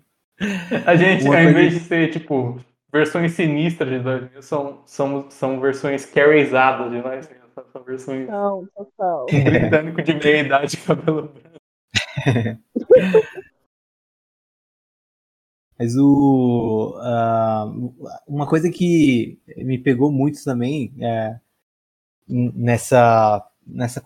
Rápido, antes, uh, só falar sobre uh, a parte da ação, né? Tem muita coisa doida acontecendo. É legal ver os X-Men, a equipe X-Men, junto com o Conselho Silencioso. Uh, acho que foi a primeira vez que a gente viu isso em ação, tirando o Judgment Day. E foi bem legal uhum. ver essa junção. dá até vontade de. assim, dá, acho que eu até lamento um pouco que o, o gibi do Dugan se afasta um pouco desse núcleo do Immortal. A gente pensa, por exemplo, ele não vai estar nessa, no Sins of Sinister, uh, enquanto vai estar o Legion e vai estar o X-Men Red, com outros nomes, mas enfim. Um, mas é, é, acho legal ver isso, só que o, uma coisa que me chama, que, que me marcou muito dentro é, dessa edição 10 é como que também o Xavier fala sobre os X-Men, né? Que ele fala sobre a criação dos X-Men e tal.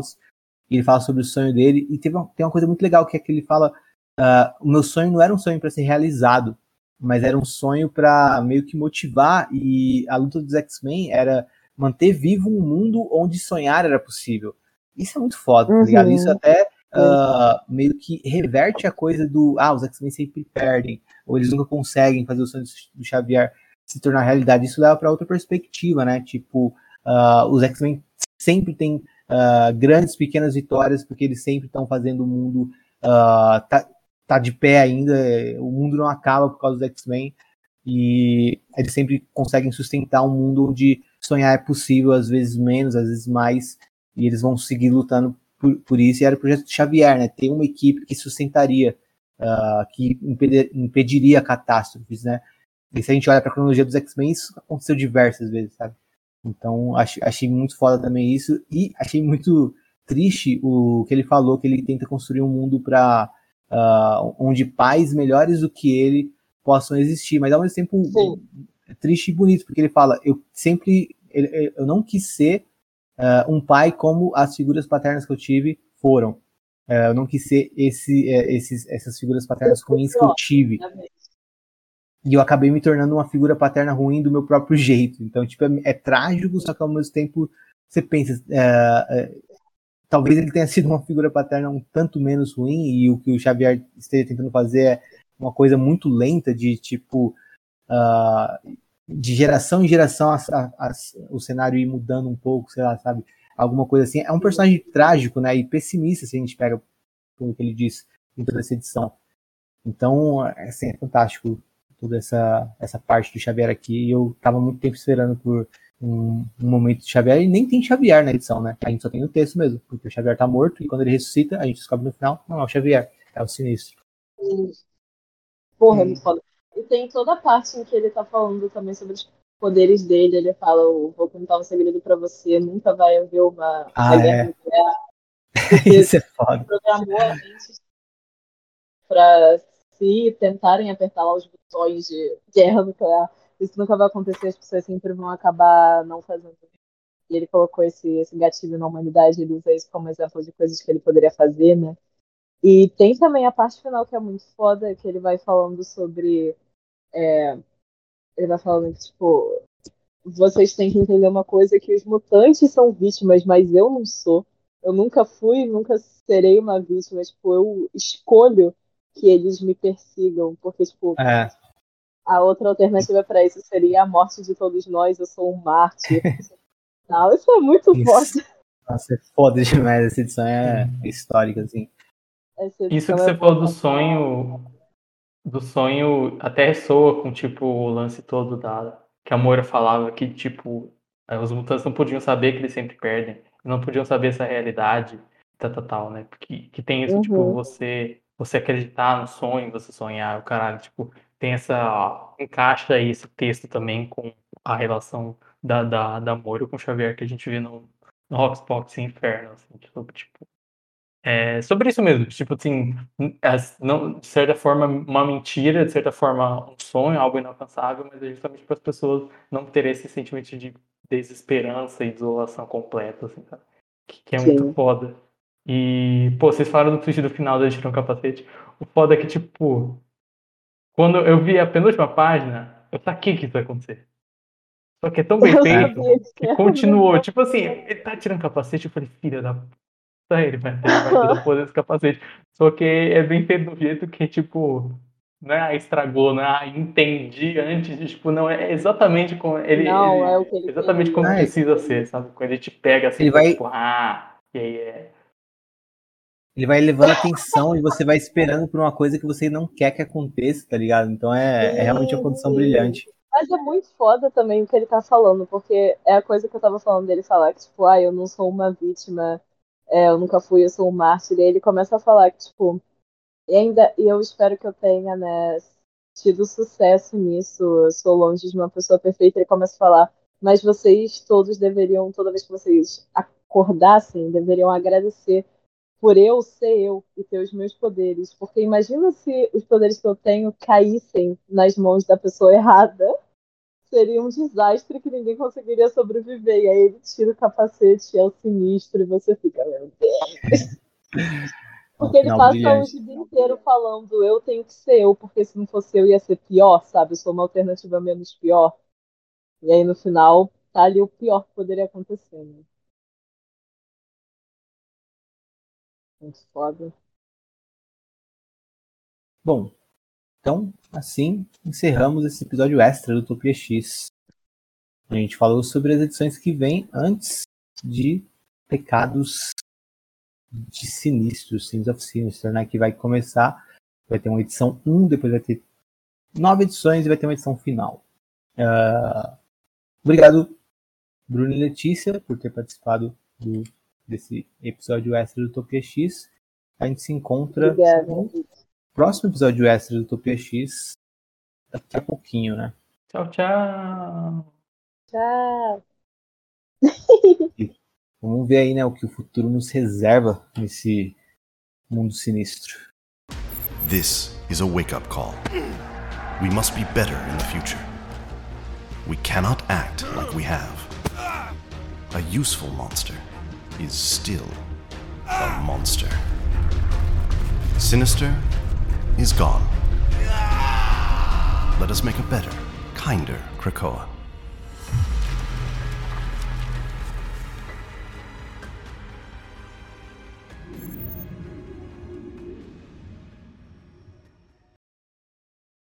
O episódio seguir está seguro de spoilers.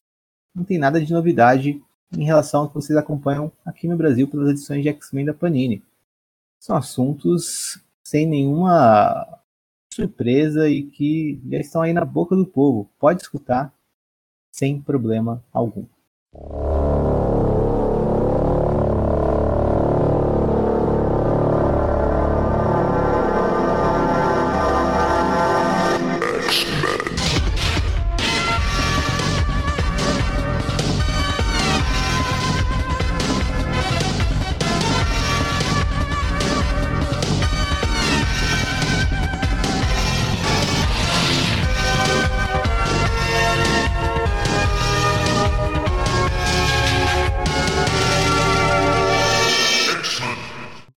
Este é o Distopia X e falo com vocês diretamente da Terra 66, que se encontra em um futuro sinistro. Comigo estão os poucos indivíduos que, apesar de terem sido corrompidos pelo sinistro e ter estampado em suas testas um diamante vermelho, permanecem, na medida do possível, fiéis unicamente a uma causa: fazer conteúdo sobre os X-Men. Meu nome é Sinistro. ah, meu nome é Sin... Meu nome é Sinistro. Ah, caramba, malditos pensamentos sinistros que dominam minha cabeça. Meu nome é Henricstro. Não, Henricstro não é. Meu nome é... Meu nome é Henrique e eu não tenho planos para me tornar um deus. Eu, no alto da minha humildade, já sou um deus. Eu sou o Sinistro, quer dizer, Bruno, é, quer dizer, Breno, quer dizer, é, eu sou uma pessoa completamente normal e empregada e nunca mande um mutante fazer, é, nunca, hum, nunca, é, sempre mande um sinistro fazer um trabalho de um sinistro. Olá, aqui é o Sinistro. Sinistro? Não, Sinistro, não. Claudine, Mother. Aqui é a Letícia e o Inferno é o Sinistro, ou sou eu, ou são os outros. Bom, então a gente parou na última edição, né, com o Xavier com um diamante vermelho na testa e, ah, ou seja, ele é o sinistro, né, e também E agora a gente vai ter a revelação de que a Emma, o Êxodos e a Roupa, ou seja, todo mundo que foi ressuscitado ali também é o sinistro. E a é gente vai ver todo mundo sinistrado. E a gente vai ver como os acontecimentos vão se seguir a partir dali, né? E vai ser basicamente um mundo sendo totalmente dominado por sinistro. E quando eu digo isso, eu quero dizer que todas as pessoas passam a ser o sinistro, né? E inclusive o JJ para a infelicidade do Ben Urich. E aí a gente vai ver não só isso, mas como o sinistro vai resolvendo problemas. Não problemas para raça mutante, para a humanidade, problemas para ele. O que seriam problemas para ele? Então, uh, ah é, vale mencionar antes que o sinistro que foi pro poço, né? Ele retorna. Então, uh, os sinistros, depois que limparam a casa ali, fizeram boa parte já virar sinistro, uh, libertam o sinistro que foi pro poço e ele retorna ali e volta às suas maquinações, né? Enquanto isso, a gente vê vários problemas sendo resolvidos, tipo, o, ele, ele prevê um, um, outro incidente com o Thanos, então já mata o Thanos de maneira brilhante, né? Ele faz uma bala com, com uh, Juggernaut, né? O Juggernaut ele faz uma bala para atravessar a cabeça do Thanos. Uh, entre muitos outros, né? A gente vê ele é, matando o Quarteto Fantástico, a gente vê é, ele lidando com a Orcs junto com os Vingadores, uh, com o Namor e o Doutor Destino, né? O Namor virando um sinistro, o Doutor Destino sendo morto, uh, o Shao como sinistro dominando o inferno, enfim, ele tomando conta do Conselho Silencioso e uma única membro do Conselho Silencioso conseguindo sair ilesa dessa contaminação insana de sinistro, que é a tempestade, né? Ela consegue fugir. Mundo, né? pois é. Ela consegue fugir de maneira brilhante ali da confusão e permanecer viva, mesmo sendo caçada pelos sinistros. A gente vê um No More Wanda, que é, foi mínimo engraçado. A gente vê o sinistro já trabalhando com suas quimeras. E, enfim, é basicamente uma edição para mostrar como que esse mundo chega no ano 10, que é a partir do ano 10 que a gente vai ver as minisséries Tempestade e Irmandade de Mutantes, uh, Noturnos e uh, X-Men Imorais, né? Então, Storm and the, and the, Brotherhood of Mutants, Nightcrawlers e Immoral X-Men. A gente vai ver esses três títulos em três edições cada um. A edição 1 de cada um vai ser o ano 10, a edição 2 de cada um vai ser o ano 100, a edição 3 de cada um vai ser o ano 1000, e aí vai ter Sins of Sinister Dominion 1 fechando o evento. E a gente vê algumas outras coisas também. Uma delas é que, por mais que pareça tudo bom, muito bom e muito bem pro Sinistro, na verdade não, né? Ele tenta ali conduzir o Conselho Silencioso, liderando a todos, porém, os outros Sinistros, o Corpo de Xavier, da Emma, do Êxodo, da Hope, e do Namor, da Kate, uh, eles falam, ah, não, sua ideia não é muito boa não, vamos fazer outra coisa. Então, é, já tem uma divergência. Então, o Sinistro percebe que o plano dele não deu certo, né? Ele vai tentar é. resetar a coisa toda, só que quando ele chega onde ele guardou o, a geringonça da moira dele, tá vazio. Ilha... Alguém, roubou, alguém roubou as moiras do Sinistro e ele não tem mais como. Ele tá ilhado, ele tá uh, preso nessa realidade, ele não tem mais como uh, sair dali. Então, uh, todo o plano do Sinistro deu certo, aparentemente, só que ele percebeu que na verdade não deu certo, tentou desistir dele e não conseguiu. Foi tarde, foi tarde demais, alguma coisa aconteceu, alguém roubou as moedas deles. E, e aí, o que vocês acharam dessa primeira edição? Eu deixei vários detalhes de fora, se quiserem comentar alguma coisa específica, citar alguma uh, interação. Se vocês quiserem falar, uh, fiquem à vontade, falem aí sobre o Sinistro em Pecados do Sinistro 1. Eu achei um lacre. Henrique, eu achei um lacre.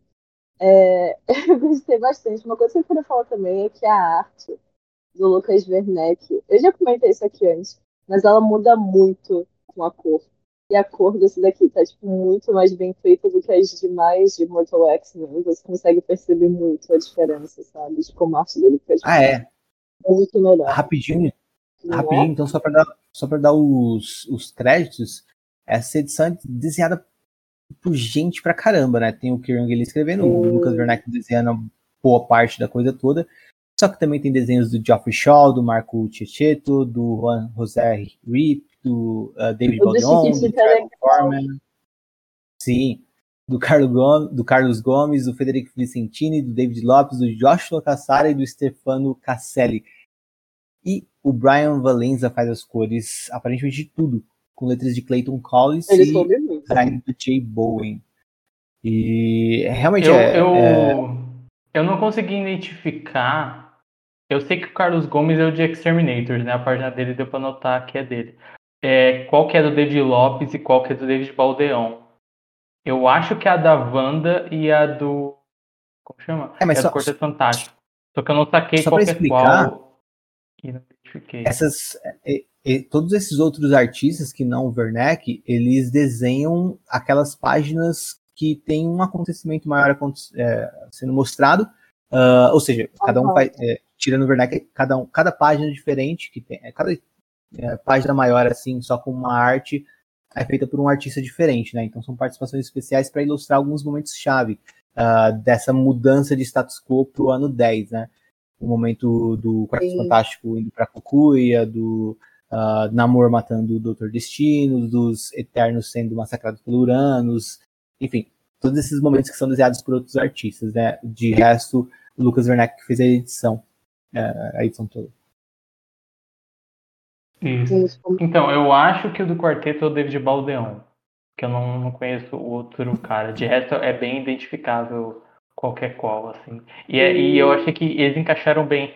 Tipo, é legal que tem. A maioria dos artistas são artistas da linha, né? Então, série que tava em, fazendo o X-Men Red junto do Ewing, o Juan José Hip, que tava fazendo Wolverine, que ainda tá, né? No caso que eles não saíram do Super Spa. O Carlos Gomes estava em Exterminators, o Frederico Vicentini, que estava em. Ele estava em X-Deaths of Wolverine, também estava na revista do Wolverine, e agora foi pro Homem-Aranha.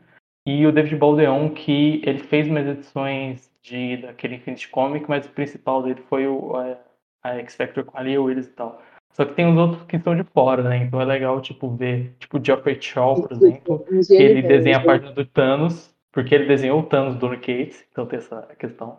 E é legal ver, tipo, ele convidado nisso. Por mais que não tenha muito X-Men na página. O, a do Tietê também, eu não, não esperava. Aquela página, ela apareceu meio do nada, fiquei meio... Também não. Mas eu Tipo- tenho fé que ele vem. Sim. E eu fiquei meio, tipo, não sei por que aquela página específica, eu acho que a única que eu não entendi, porque é o Tietê, mas o Tietê fez muito bem, assim. Eu não sei se tem alguma referência que ele já desenhou namoro algum dia e tal. A dos Eternos do, do One José Hip é muito foda. É muito foda. É, eu senti que, sei lá, eu acho que em Wolverine ele não desenha tantas páginas cheias de coisa. Aquela página dos Eternos dele é cheia de coisa, é muito foda, assim. Lembra umas paradas de, de outros tipos de quadrinho, assim. E a, a página do Carlos Gomes ele é muito bom que dá pra ver que ele é um artista de Terminator, porque tem duas diabos peitudas aqui na frente e atrás do, do Shaw.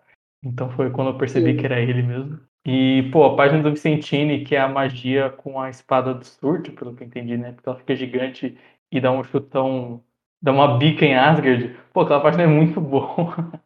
tipo, Sim, cara. O Vicentini realmente é o cara fazer essa página, assim, que é um cara com muito movimento. Porra, essa página fica muito legal, assim.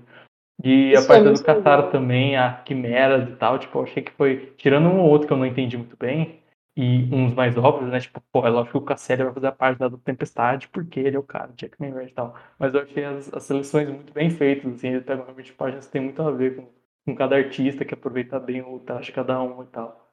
Concordo. E uma das coisas mais legais quando tem essas histórias de outra realidade apocalíptica é saber o que, que aconteceu com todo mundo, né? Eu achei Sim, muito sim. legal tipo, isso ser feito por outros artistas e também as soluções, né, que o Kieran Gillen foi ajeitando. Tipo, a gente tem que acabar com isso, isso, isso e isso, porque pode, né, para não complicar a trama. É. A página da Wanda, né, que rodou aí, as redes, Não, e essa questão de, de world building que ele está fazendo aqui, né, de construção de um futuro também, ah, é muito impressionante porque a maioria desses futuros apocalípticos dá um salto tão grande que é fácil você justificar muitas coisas e muitas ausências. Sim. Ah, o Quarto Fantástico foi derrotado, você só cita por cima como ele foi derrotado e, e já era. Mas aqui ele não só ah, como é um futuro próximo, né, são só 10 anos, ele se dá o trabalho, né, o Gillen se dá o trabalho de construir, uhum. justificando todas as possíveis ausências que a gente vai sentir uh, na história por vir, né? Então é, é uma edição assim meio burocrática, só que muito bem feita, né? É uma edição que só serve para mostrar, ó, uh, tá, é, foi, foi assim que se seguiu, é só, né? Mas é, serve para mostrar, foi assim que se seguiu os acontecimentos para a ascensão do, de um mundo sinistro, né? E tudo faz muito sentido, tudo é muito bem construído, tudo é muito bem justificado, né? Então, uh, o que torna todo esse futuro muito palpável, muito real, dentro, é claro, do, do, do da, da, realidade meio meia.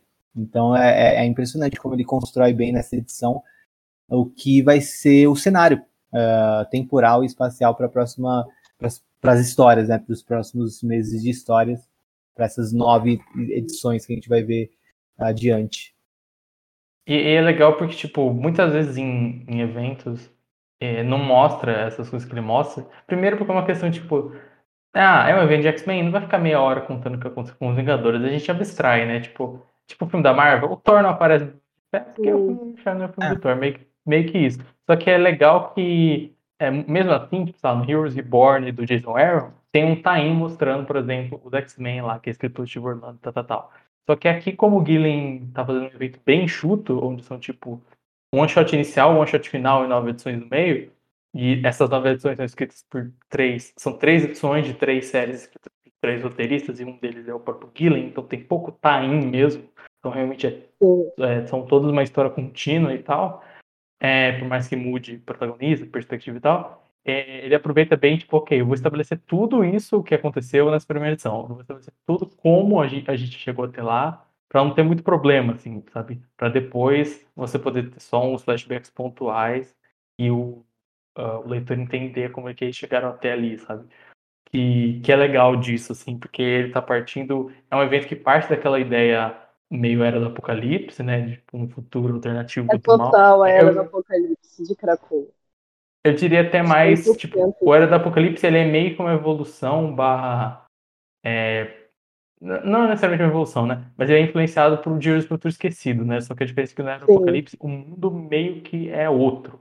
E no Dias do Futuro Esquecido é um futuro provável do que a gente está vendo.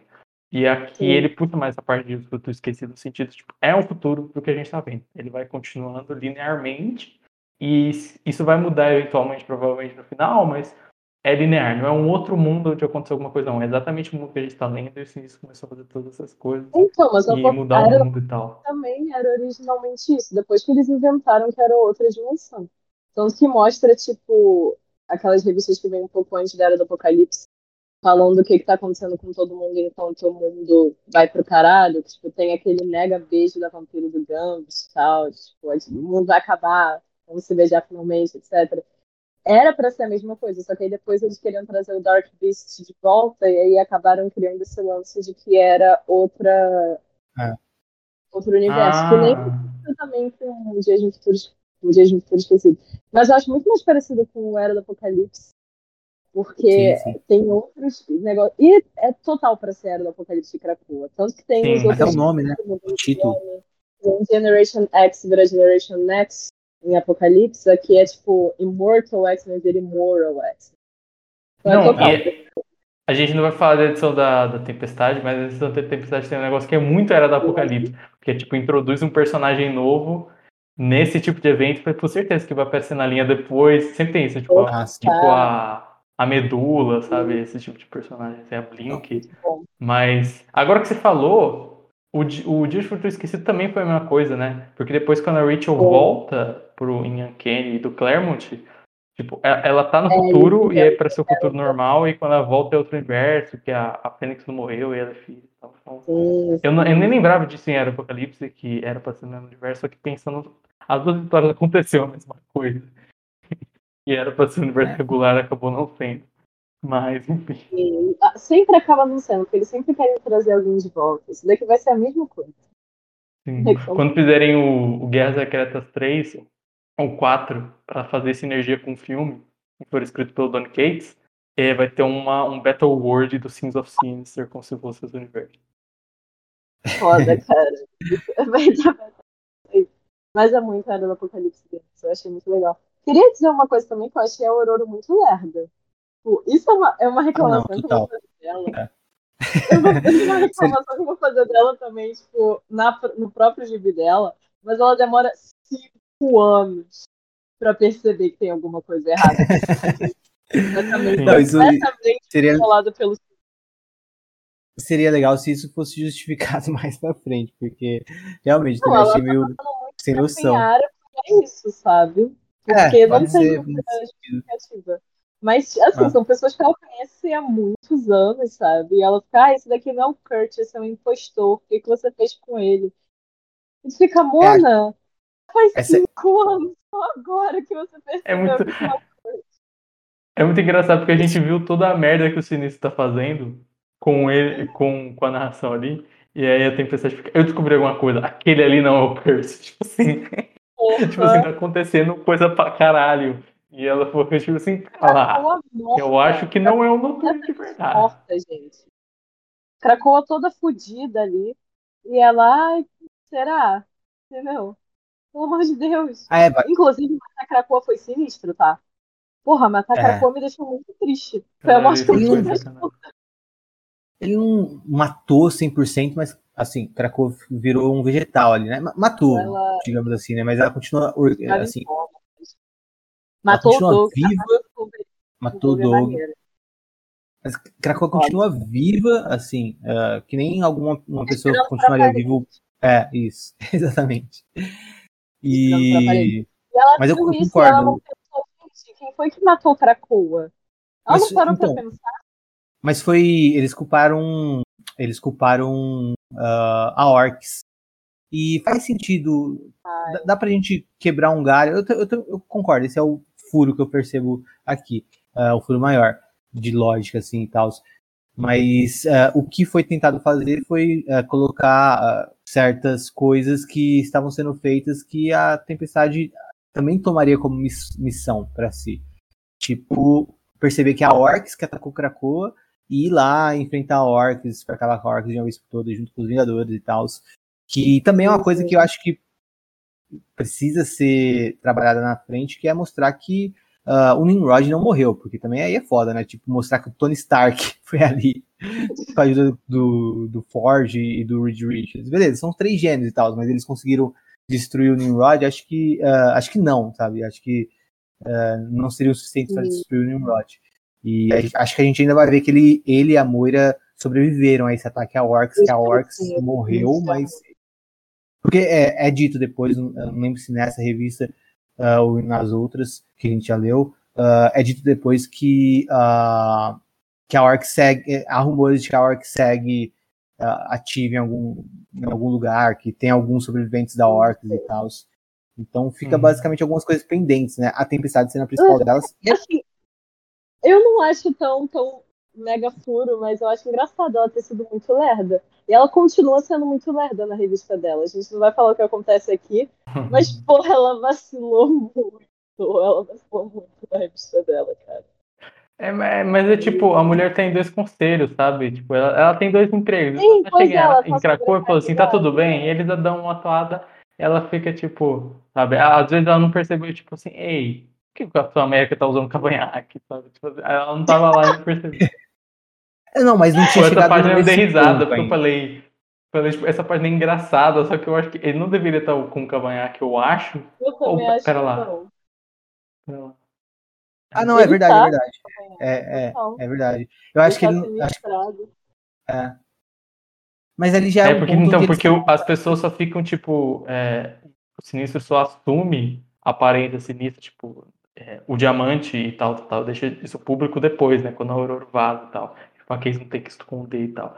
Ah, tá bom que no começo aparece, tipo, vários prédios e, e propaganda com o símbolo do diamante, mas dá pra dar uma, uma, uma folga ali e falar, tipo, ah, ele estava preso, e aí quando o Ford trabalhou na, na ressurreição humana, eles usaram aquilo porque estava lá e tal, porque era um símbolo que não significava nada e o conselho achou de boa. Tipo, tipo isso. Dá, dá pra dar Ele uma diz desculpa, assim. também os, os novos conselheiros ali. Porque, tipo, quando rola essa merda toda, o Mr. Sinister é jogado no buraco e a Mística é assim, não... saem, fogem, porque ela sabe que vai acontecer alguma merda inacreditável.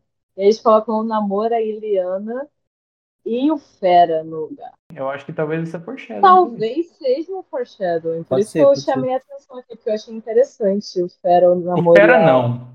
Porque eu acho que o Fera vai pro caralho, mas a, O Fera vai o- pro caralho. É. a Talvez- magia e o Fera vai pro caralho, mas o namoro é uma coisa que todo mundo sempre quis, né? Hum. E a Eliana achei interessante. Mas eu não colocaria a Eliana, eu colocaria a Dani no espaço, se pudesse escolher. Ah, Particular. faz sentido também. Mas eu E sinceramente, tipo assim, você me falar que tem um irmão Rasputin que ficaria sentado no conselho ouvindo burocracias, eu acreditaria que é o Colossus. Agora você fala que tem os dois e é sacanagem, né? Tipo assim, porra, a magia não sabe nem escrever a palavra magia certo, tá ligado? Ela não vai ficar sentada de, e aí, reuniãozinha, e aí, gente? E aí, putz, então, tá dando um vazamento lá, então eu acho tipo assim, porra, é isso. Tipo, a Eu gente. a- que tipo, isso. Ninguém liga aqui, porque são gibis, não é a magia, é a magia sinistrada, o caralho, tal, né? Sim. Mas, tipo, se acontecer na linha, eu acho improvável. Eu acho que só colocaram ali, provavelmente ia ter um lance que ela usar a espada depois e tal. Aí eu acho que o Guilherme e o Werneck pensaram em encaixar ela já. Mas o namoro eu acho que é provável que, que apareça. Eu acho que é um foreshadowing que faz O sentido. namoro eu gostaria, o namoro eu ia gostar, galera. Todo mundo ia gostar, né? Todo mundo sempre quis um namoro com você. Mas enfim, Hum. É isso. Só achei interessante. Talvez nunca ocorra, né, galera? Talvez o conselho vá pro caralho depois de Season Series. Mas, enfim. Fica aí. Curiosidade. Eu só esqueci de mencionar um negócio importante, que é o é do começo da revista, a decisão de dividir a imortalidade com os humanos, né? E eles, Hum. ah, os, os humanos acabam recebendo um gene X para poderem ser para poderem ah, ter a imortalidade dos mutantes, né? Então é assim que o Sinistro também eh, ele está passando o próprio gene dele, né? Então ele pode eh, ele passa o gene do Sinistro ah, sob o falso, falso pretexto de que está dando imortalidade aos humanos todos. Ele passa para todos os humanos. A gente vê o a gente vê o Ben Urich tentando, né?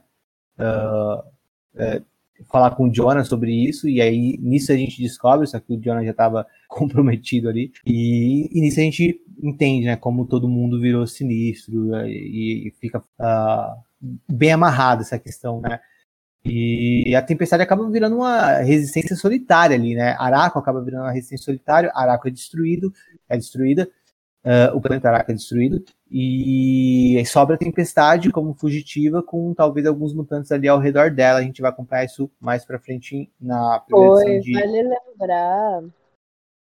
Vale lembrar que a Tempestade é a única que nunca morreu, né? É, Hum. pode Ela- lembrar isso também. E Araco é tipo. Em Araco eles não tem ressurreição, o caralho, então, né? Sim, Então tem, tem, nisso. tem isso também. É, Mas é legal, E ela- a gente nem explicou, a gente nem explicou, mas no fim das contas, todo o lance da.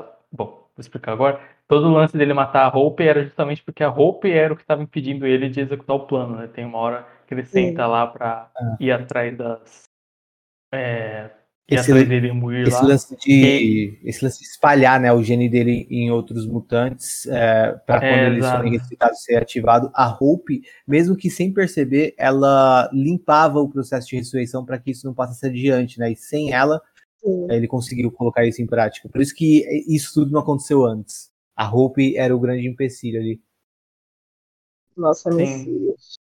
O que assim, eu vou perdoar o Gillen, porque eu acho que o Synchro sincronizando o poder da Hope teria o mesmo efeito que o poder da Hope de fato. Mas, assim, o poder do Synchro ele é meio que sobrenatural, assim, ele é nem Não, só genético. não mas ela, né? ela É mas ela tava assim. morta não tinha como ele sincronizar Então, o mas ele dela, sincronizou com o poder morta. dela, se eu não me engano. Não, não, não. Ele, ele sincronizou com o poder do mímico, provavelmente. Porque ele não pode sincronizar com o poder de alguém que tá morto. Nem a, a, a, a, a Hope também não consegue. Tanto que quando o Sinistro mata o Êxodos, ele fala: "Ah, agora você não tem a invulnerabilidade. Invulnerabilidade. Não, agora você não pode ser ah, indestrutível igual o, o Êxodos, então eu vou estourar você e tal. Ah, Pera lá, então, pera lá, agora, agora, agora eu tô vendo aí. é, é, o, Deixa o ele, ele, ele não utilizou o poder da Hope, né? E- Não, ele usou sim, ó. Porque tem, ó, porque o Dr. Nemesis, ele, eles têm um saco preto, que é o saco preto da Hope que o, o Cable tá carregando na edição. Aí o Nemesis fala, você não precisa ver o corpo, não é bonito. E aí o Synchro fala, não, é, mas ele faz que eu com que eu me sinta mais próximo. Eu preciso estar o mais próximo que eu, que eu posso Ah, dela. Ah, mas, então- mas aí, agora que Não. eu vi isso, tem uma desculpa boa. O fato que ela tava morta. Aí tá sincronizando com o poder dela morta, então aí faz sentido ele falhar. Aí, aí tudo Não, bem. Aí Sim, mas tá, agora eu vou encarnar o Êxodos e falar, não, seus infiéis. O fato é que só a Hulk é a. Nem o Só 5 tem uma consegue. Ele pode até sincronizar o poder dela, mas ele não consegue sincronizar a messiandade dela. Ah, É verdade, hein? É verdade. Agora Aí é entra o negócio místico da coisa. Mas depois dessa página que ele, que ele explica que a Hulk que cagou tudo, tem a página que, eu, que a gente estava até falando antes, assim, que eu ri muito, que é a página dele explicando o plano dele, né? Que ele fala, tipo, olha, o problema é que as inteligências artificiais no status de domínio, que é algo que puxa direto lá de, de House of X, Powers of X, e que felizmente em Legion of X apareceu recentemente isso, então quem estava lendo já estava preso na cabeça. É, elas vão dominar e consumir a gente, assimilar a gente. E a solução de, do sinistro é a gente, a humanidade, a Terra, se tornar um domínio antes dessa outro domínio. Ou seja, se tornar uma grande consciência coletiva. O, o primeiro, o primeiro Eu acho impacto, que o esse era o plano da Moira. Eu sempre falei isso. Que eu acho que o plano da Moira de, entre aspas, salvar os mutantes era colocar todo mundo lá. Tipo, pique falange, tá ligado? Numa consciência, numa sobrevida que faz com que os humanos não consigam matar os mutantes.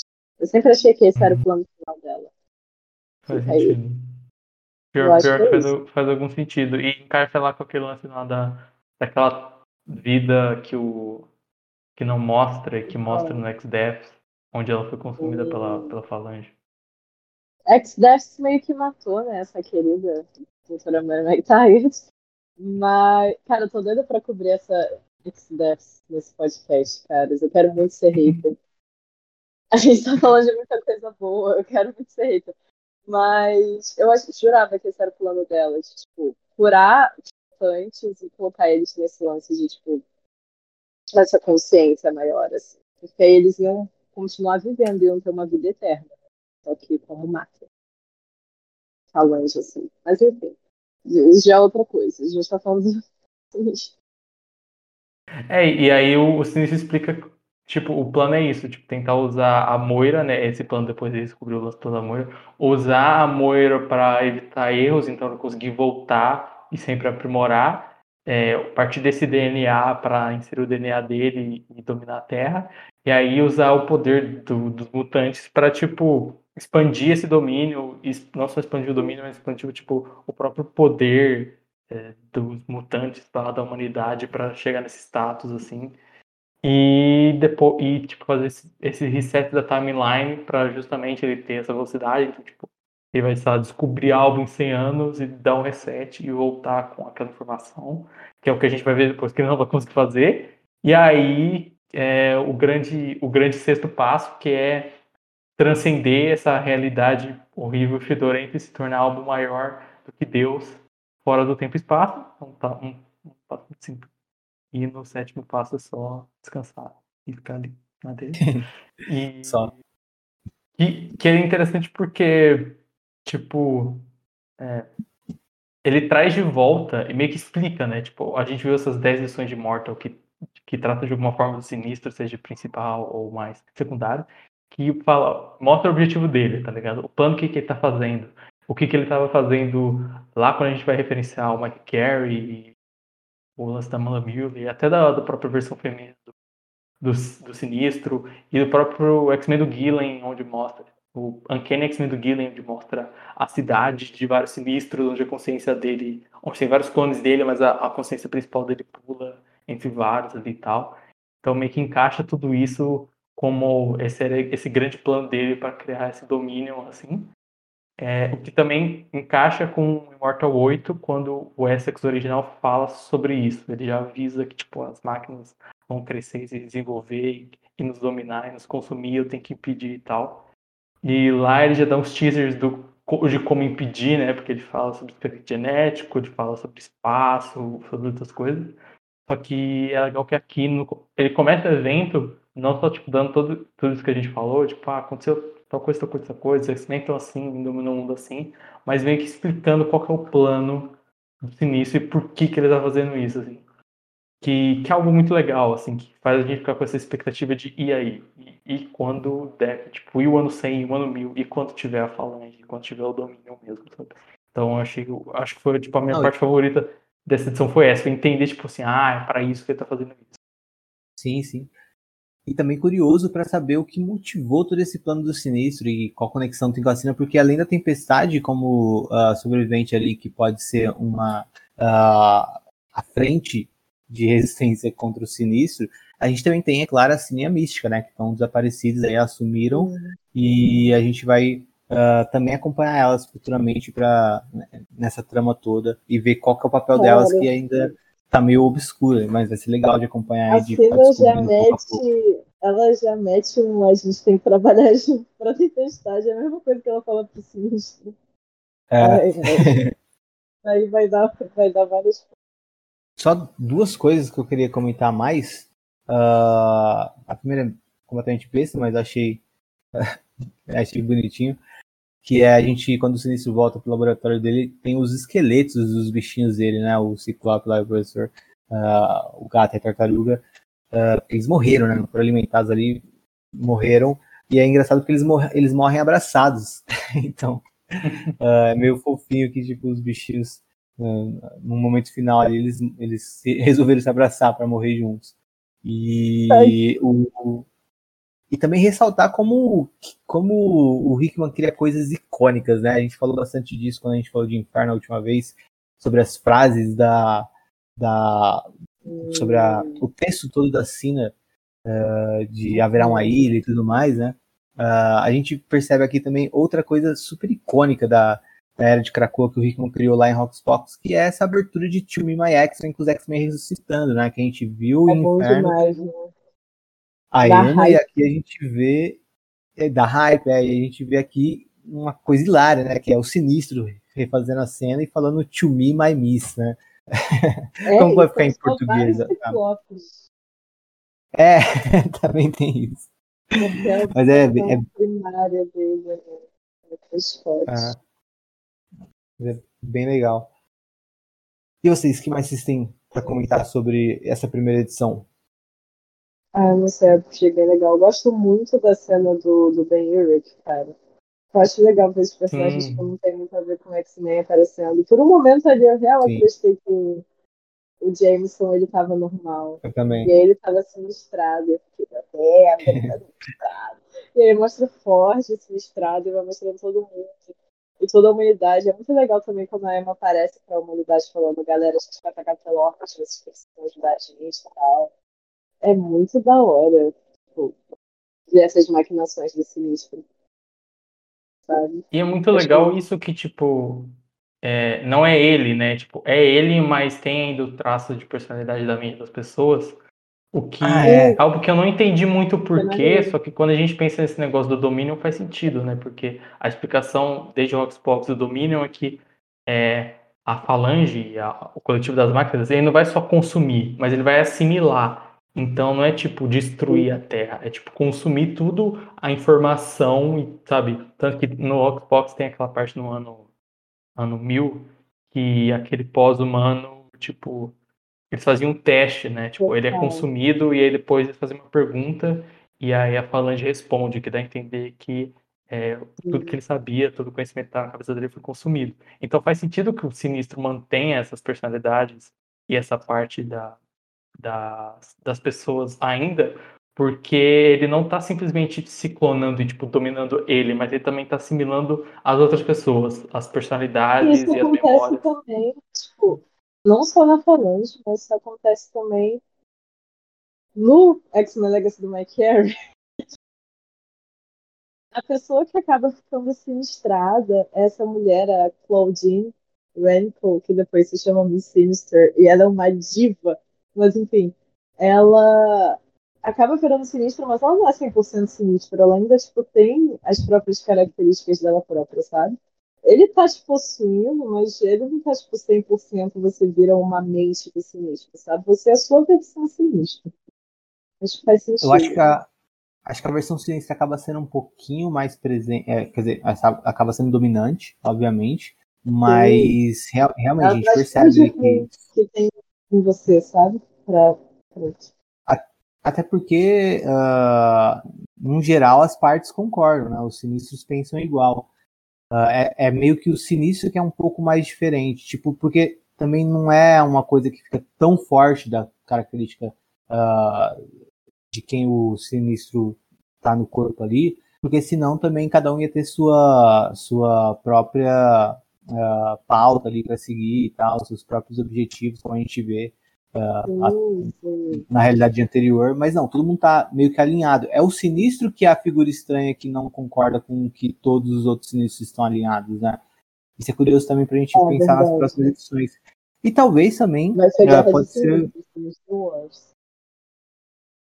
pode ser também eu uma acho. coisa do um pouco do que o Xavier falou, né? Tipo, uh, sobre um pouco do que a gente estava conversando sobre o Xavier na edição 10, que é talvez a partir do, do poder que o Sinistro ganha, isso molde um pouco a, a personalidade dele também. Né? Então, mas aí, Sim, aí é mais. Tem... Eu acho que a gente vai ver um pouco mais sobre isso, como eles são, tipo, as próprias pessoas só que sinistradas em Moral Exit, né, que vai ser focado na, na Emma Frost. Ah, que vai ser uma coisa mais da época como ela era na época do Hellfire Club e tal. Acho que vai dar para mostrar um pouco mais isso. É, eu acho que é, é muito assim, tipo, as pessoas ainda são elas, só que, tipo, em sua pior versão, sabe? A versão sinistrada. E a gente já viu também que os próprios sinistros são diferentes entre si, sabe? Tipo, as sim, versões sim. dele que a gente vai conhecendo. Então acho que faz super sentido isso.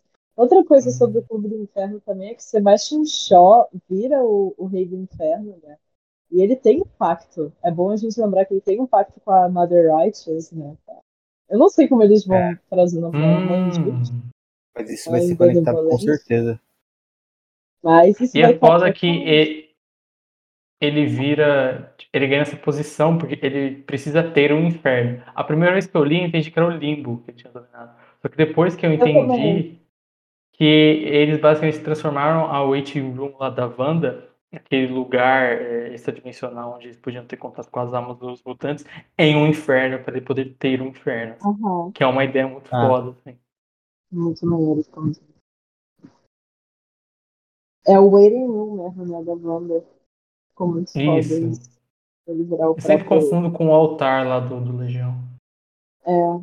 São muitas né dessas realidades. Mas muito legal galera não, eu ia perguntar do gancho final, assim, tipo, de vocês esperavam, o que vocês acharam do gancho final, porque eu achei totalmente aberto, assim, eu achei que o gancho ia ser algo mais, tipo, ah, leia essas revistas aí. Aí o gancho final deixa bem claro que não, uma revista vai ser continuação da outra, porque isso, esse negócio que, tipo, a Moira foi roubada, a Moira que vai conseguir resetar, as Moiras, mas em especial aquela Moira que é a 7, se não me engano, foi roubada, e é um baita gancho, faz tipo, ó, vai continuar na, na própria edição. E aí a, a, edição da Tempestade não continua exatamente, mas ela realmente vai tratar sobre as moedas roubadas.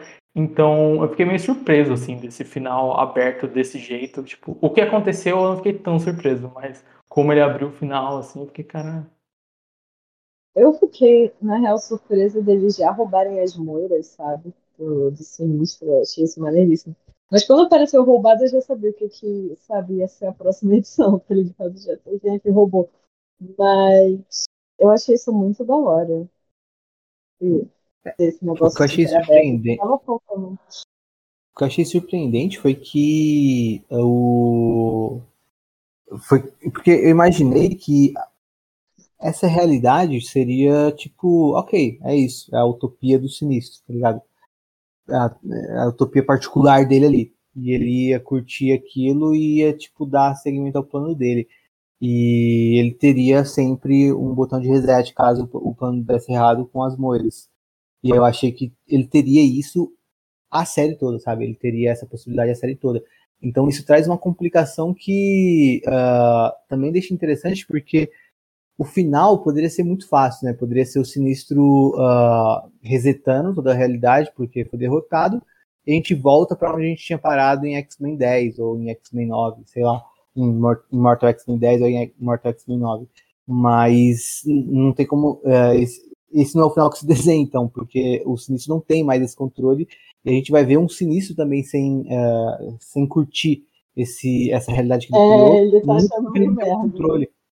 É, então eu achei isso surpreendente também, né?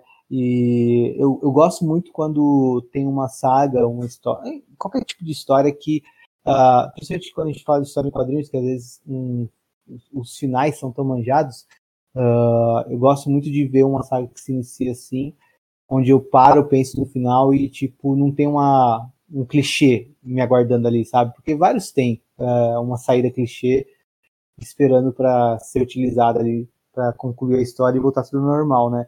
Mas essa não, parece, mais, parece que vai ser complicado a gente imaginar um desfecho para isso e vai ser interessante e surpreendente uhum. acompanhar conforme eles forem saindo. Uma coisa que eu queria falar também é, é só um, um, negócio a mais que é a parte em que os vai mostrando tipo 10 anos depois certinho aí o sinistro tá andando por Nova York, presumo eu. E aí tem todo lance, tipo, ele percebe que a humanidade, tipo, não tá completamente mais control, sabe, controlada, mas eles estão, tipo, querendo ser controlados né, naquele negócio de X-Gene e tal. Eu achei isso, isso interessante. E também o fato do Fog ser a resistência. Eu não esperava por isso. Verdade. Eu nem tinha percebido ah, é, que era ele na primeira vez. É o Fog. Ele, tipo assim, aparece é. o, o Homem-Aranha é, noturno chamado Night Legion. E ele surrupia o Fog ali, leva o Fog embora. Presumo eu pra sumir com ele. Assim. E o Matt? O que, o que aconteceu com o Matt? Cadê o Marco Checheiro pra desenhar? Cadê? Ele tá. Ele tá. Não, não, né? Eu realmente não faço ideia. O que, que eu vou fazer, Hand? Perguntas que a gente quer saber. Mas enfim. Eu achei legal. Que o Fog foi o único que percebeu que tá dando merda. Eu achei isso muito engraçado. O Fog e o. Como é que é o nome do querido? Ben Urich. Foram os únicos que perceberam que Inclusive é legal a inclusão do Ben Urich, que meio que faz, tipo, como não vai ter X-Men evento, é legal que não vai ter X-Men, na, na, assim, não vai ter nenhuma revista, não né? vão ter revistas que são respectivas a Immortal, a Legion e X-Men Red, mas também não são as próprias, então Sim. é legal que, tipo, é, ele bota um pedaço da arte do Casséria mostrando o que aconteceu em Araco. Aí ele bota um pedaço, por exemplo, do do tipo do Ben Urich, que é um personagem que a gente vê na revista de X-Men, que ele tem essa questão, ele coloca ali, é legal porque dá a impressão que, sabe, que a gente tá que a gente tá vendo tipo uma revista que vai mostrar a linha inteira e tal. Até onde vários artistas contribuem com isso, de vários artistas que a gente vê antes de Beast, pra você ver o Caçar e tal. Faz sentido assim, sabe? Então é isso, a gente vai ter mais quatro episódios, ou talvez três, de Dystopia X, uh, pra gente falar desse mundo sinistro. A gente vai ter um para cada uma das etapas, né? A gente vai ter ano 10, três edições, mais um episódio. Ano 100, três edições, mais um episódio. Ano 1000, três edições, mais um episódio. E tem a edição que fecha o evento, que talvez seja um episódio à parte, ou talvez venha junto com as edições do ano 1000. A gente vai ver quando estiver chegando perto e quando a gente tiver uma noção de como vai ser nossa agenda na época que isso estiver saindo. Mas a ideia é essa, e acompanhando vocês aí na leitura de Sins of Sinister. Ficamos por aqui e encontramos vocês novamente em algum dia de um futuro sinistro. Tchau.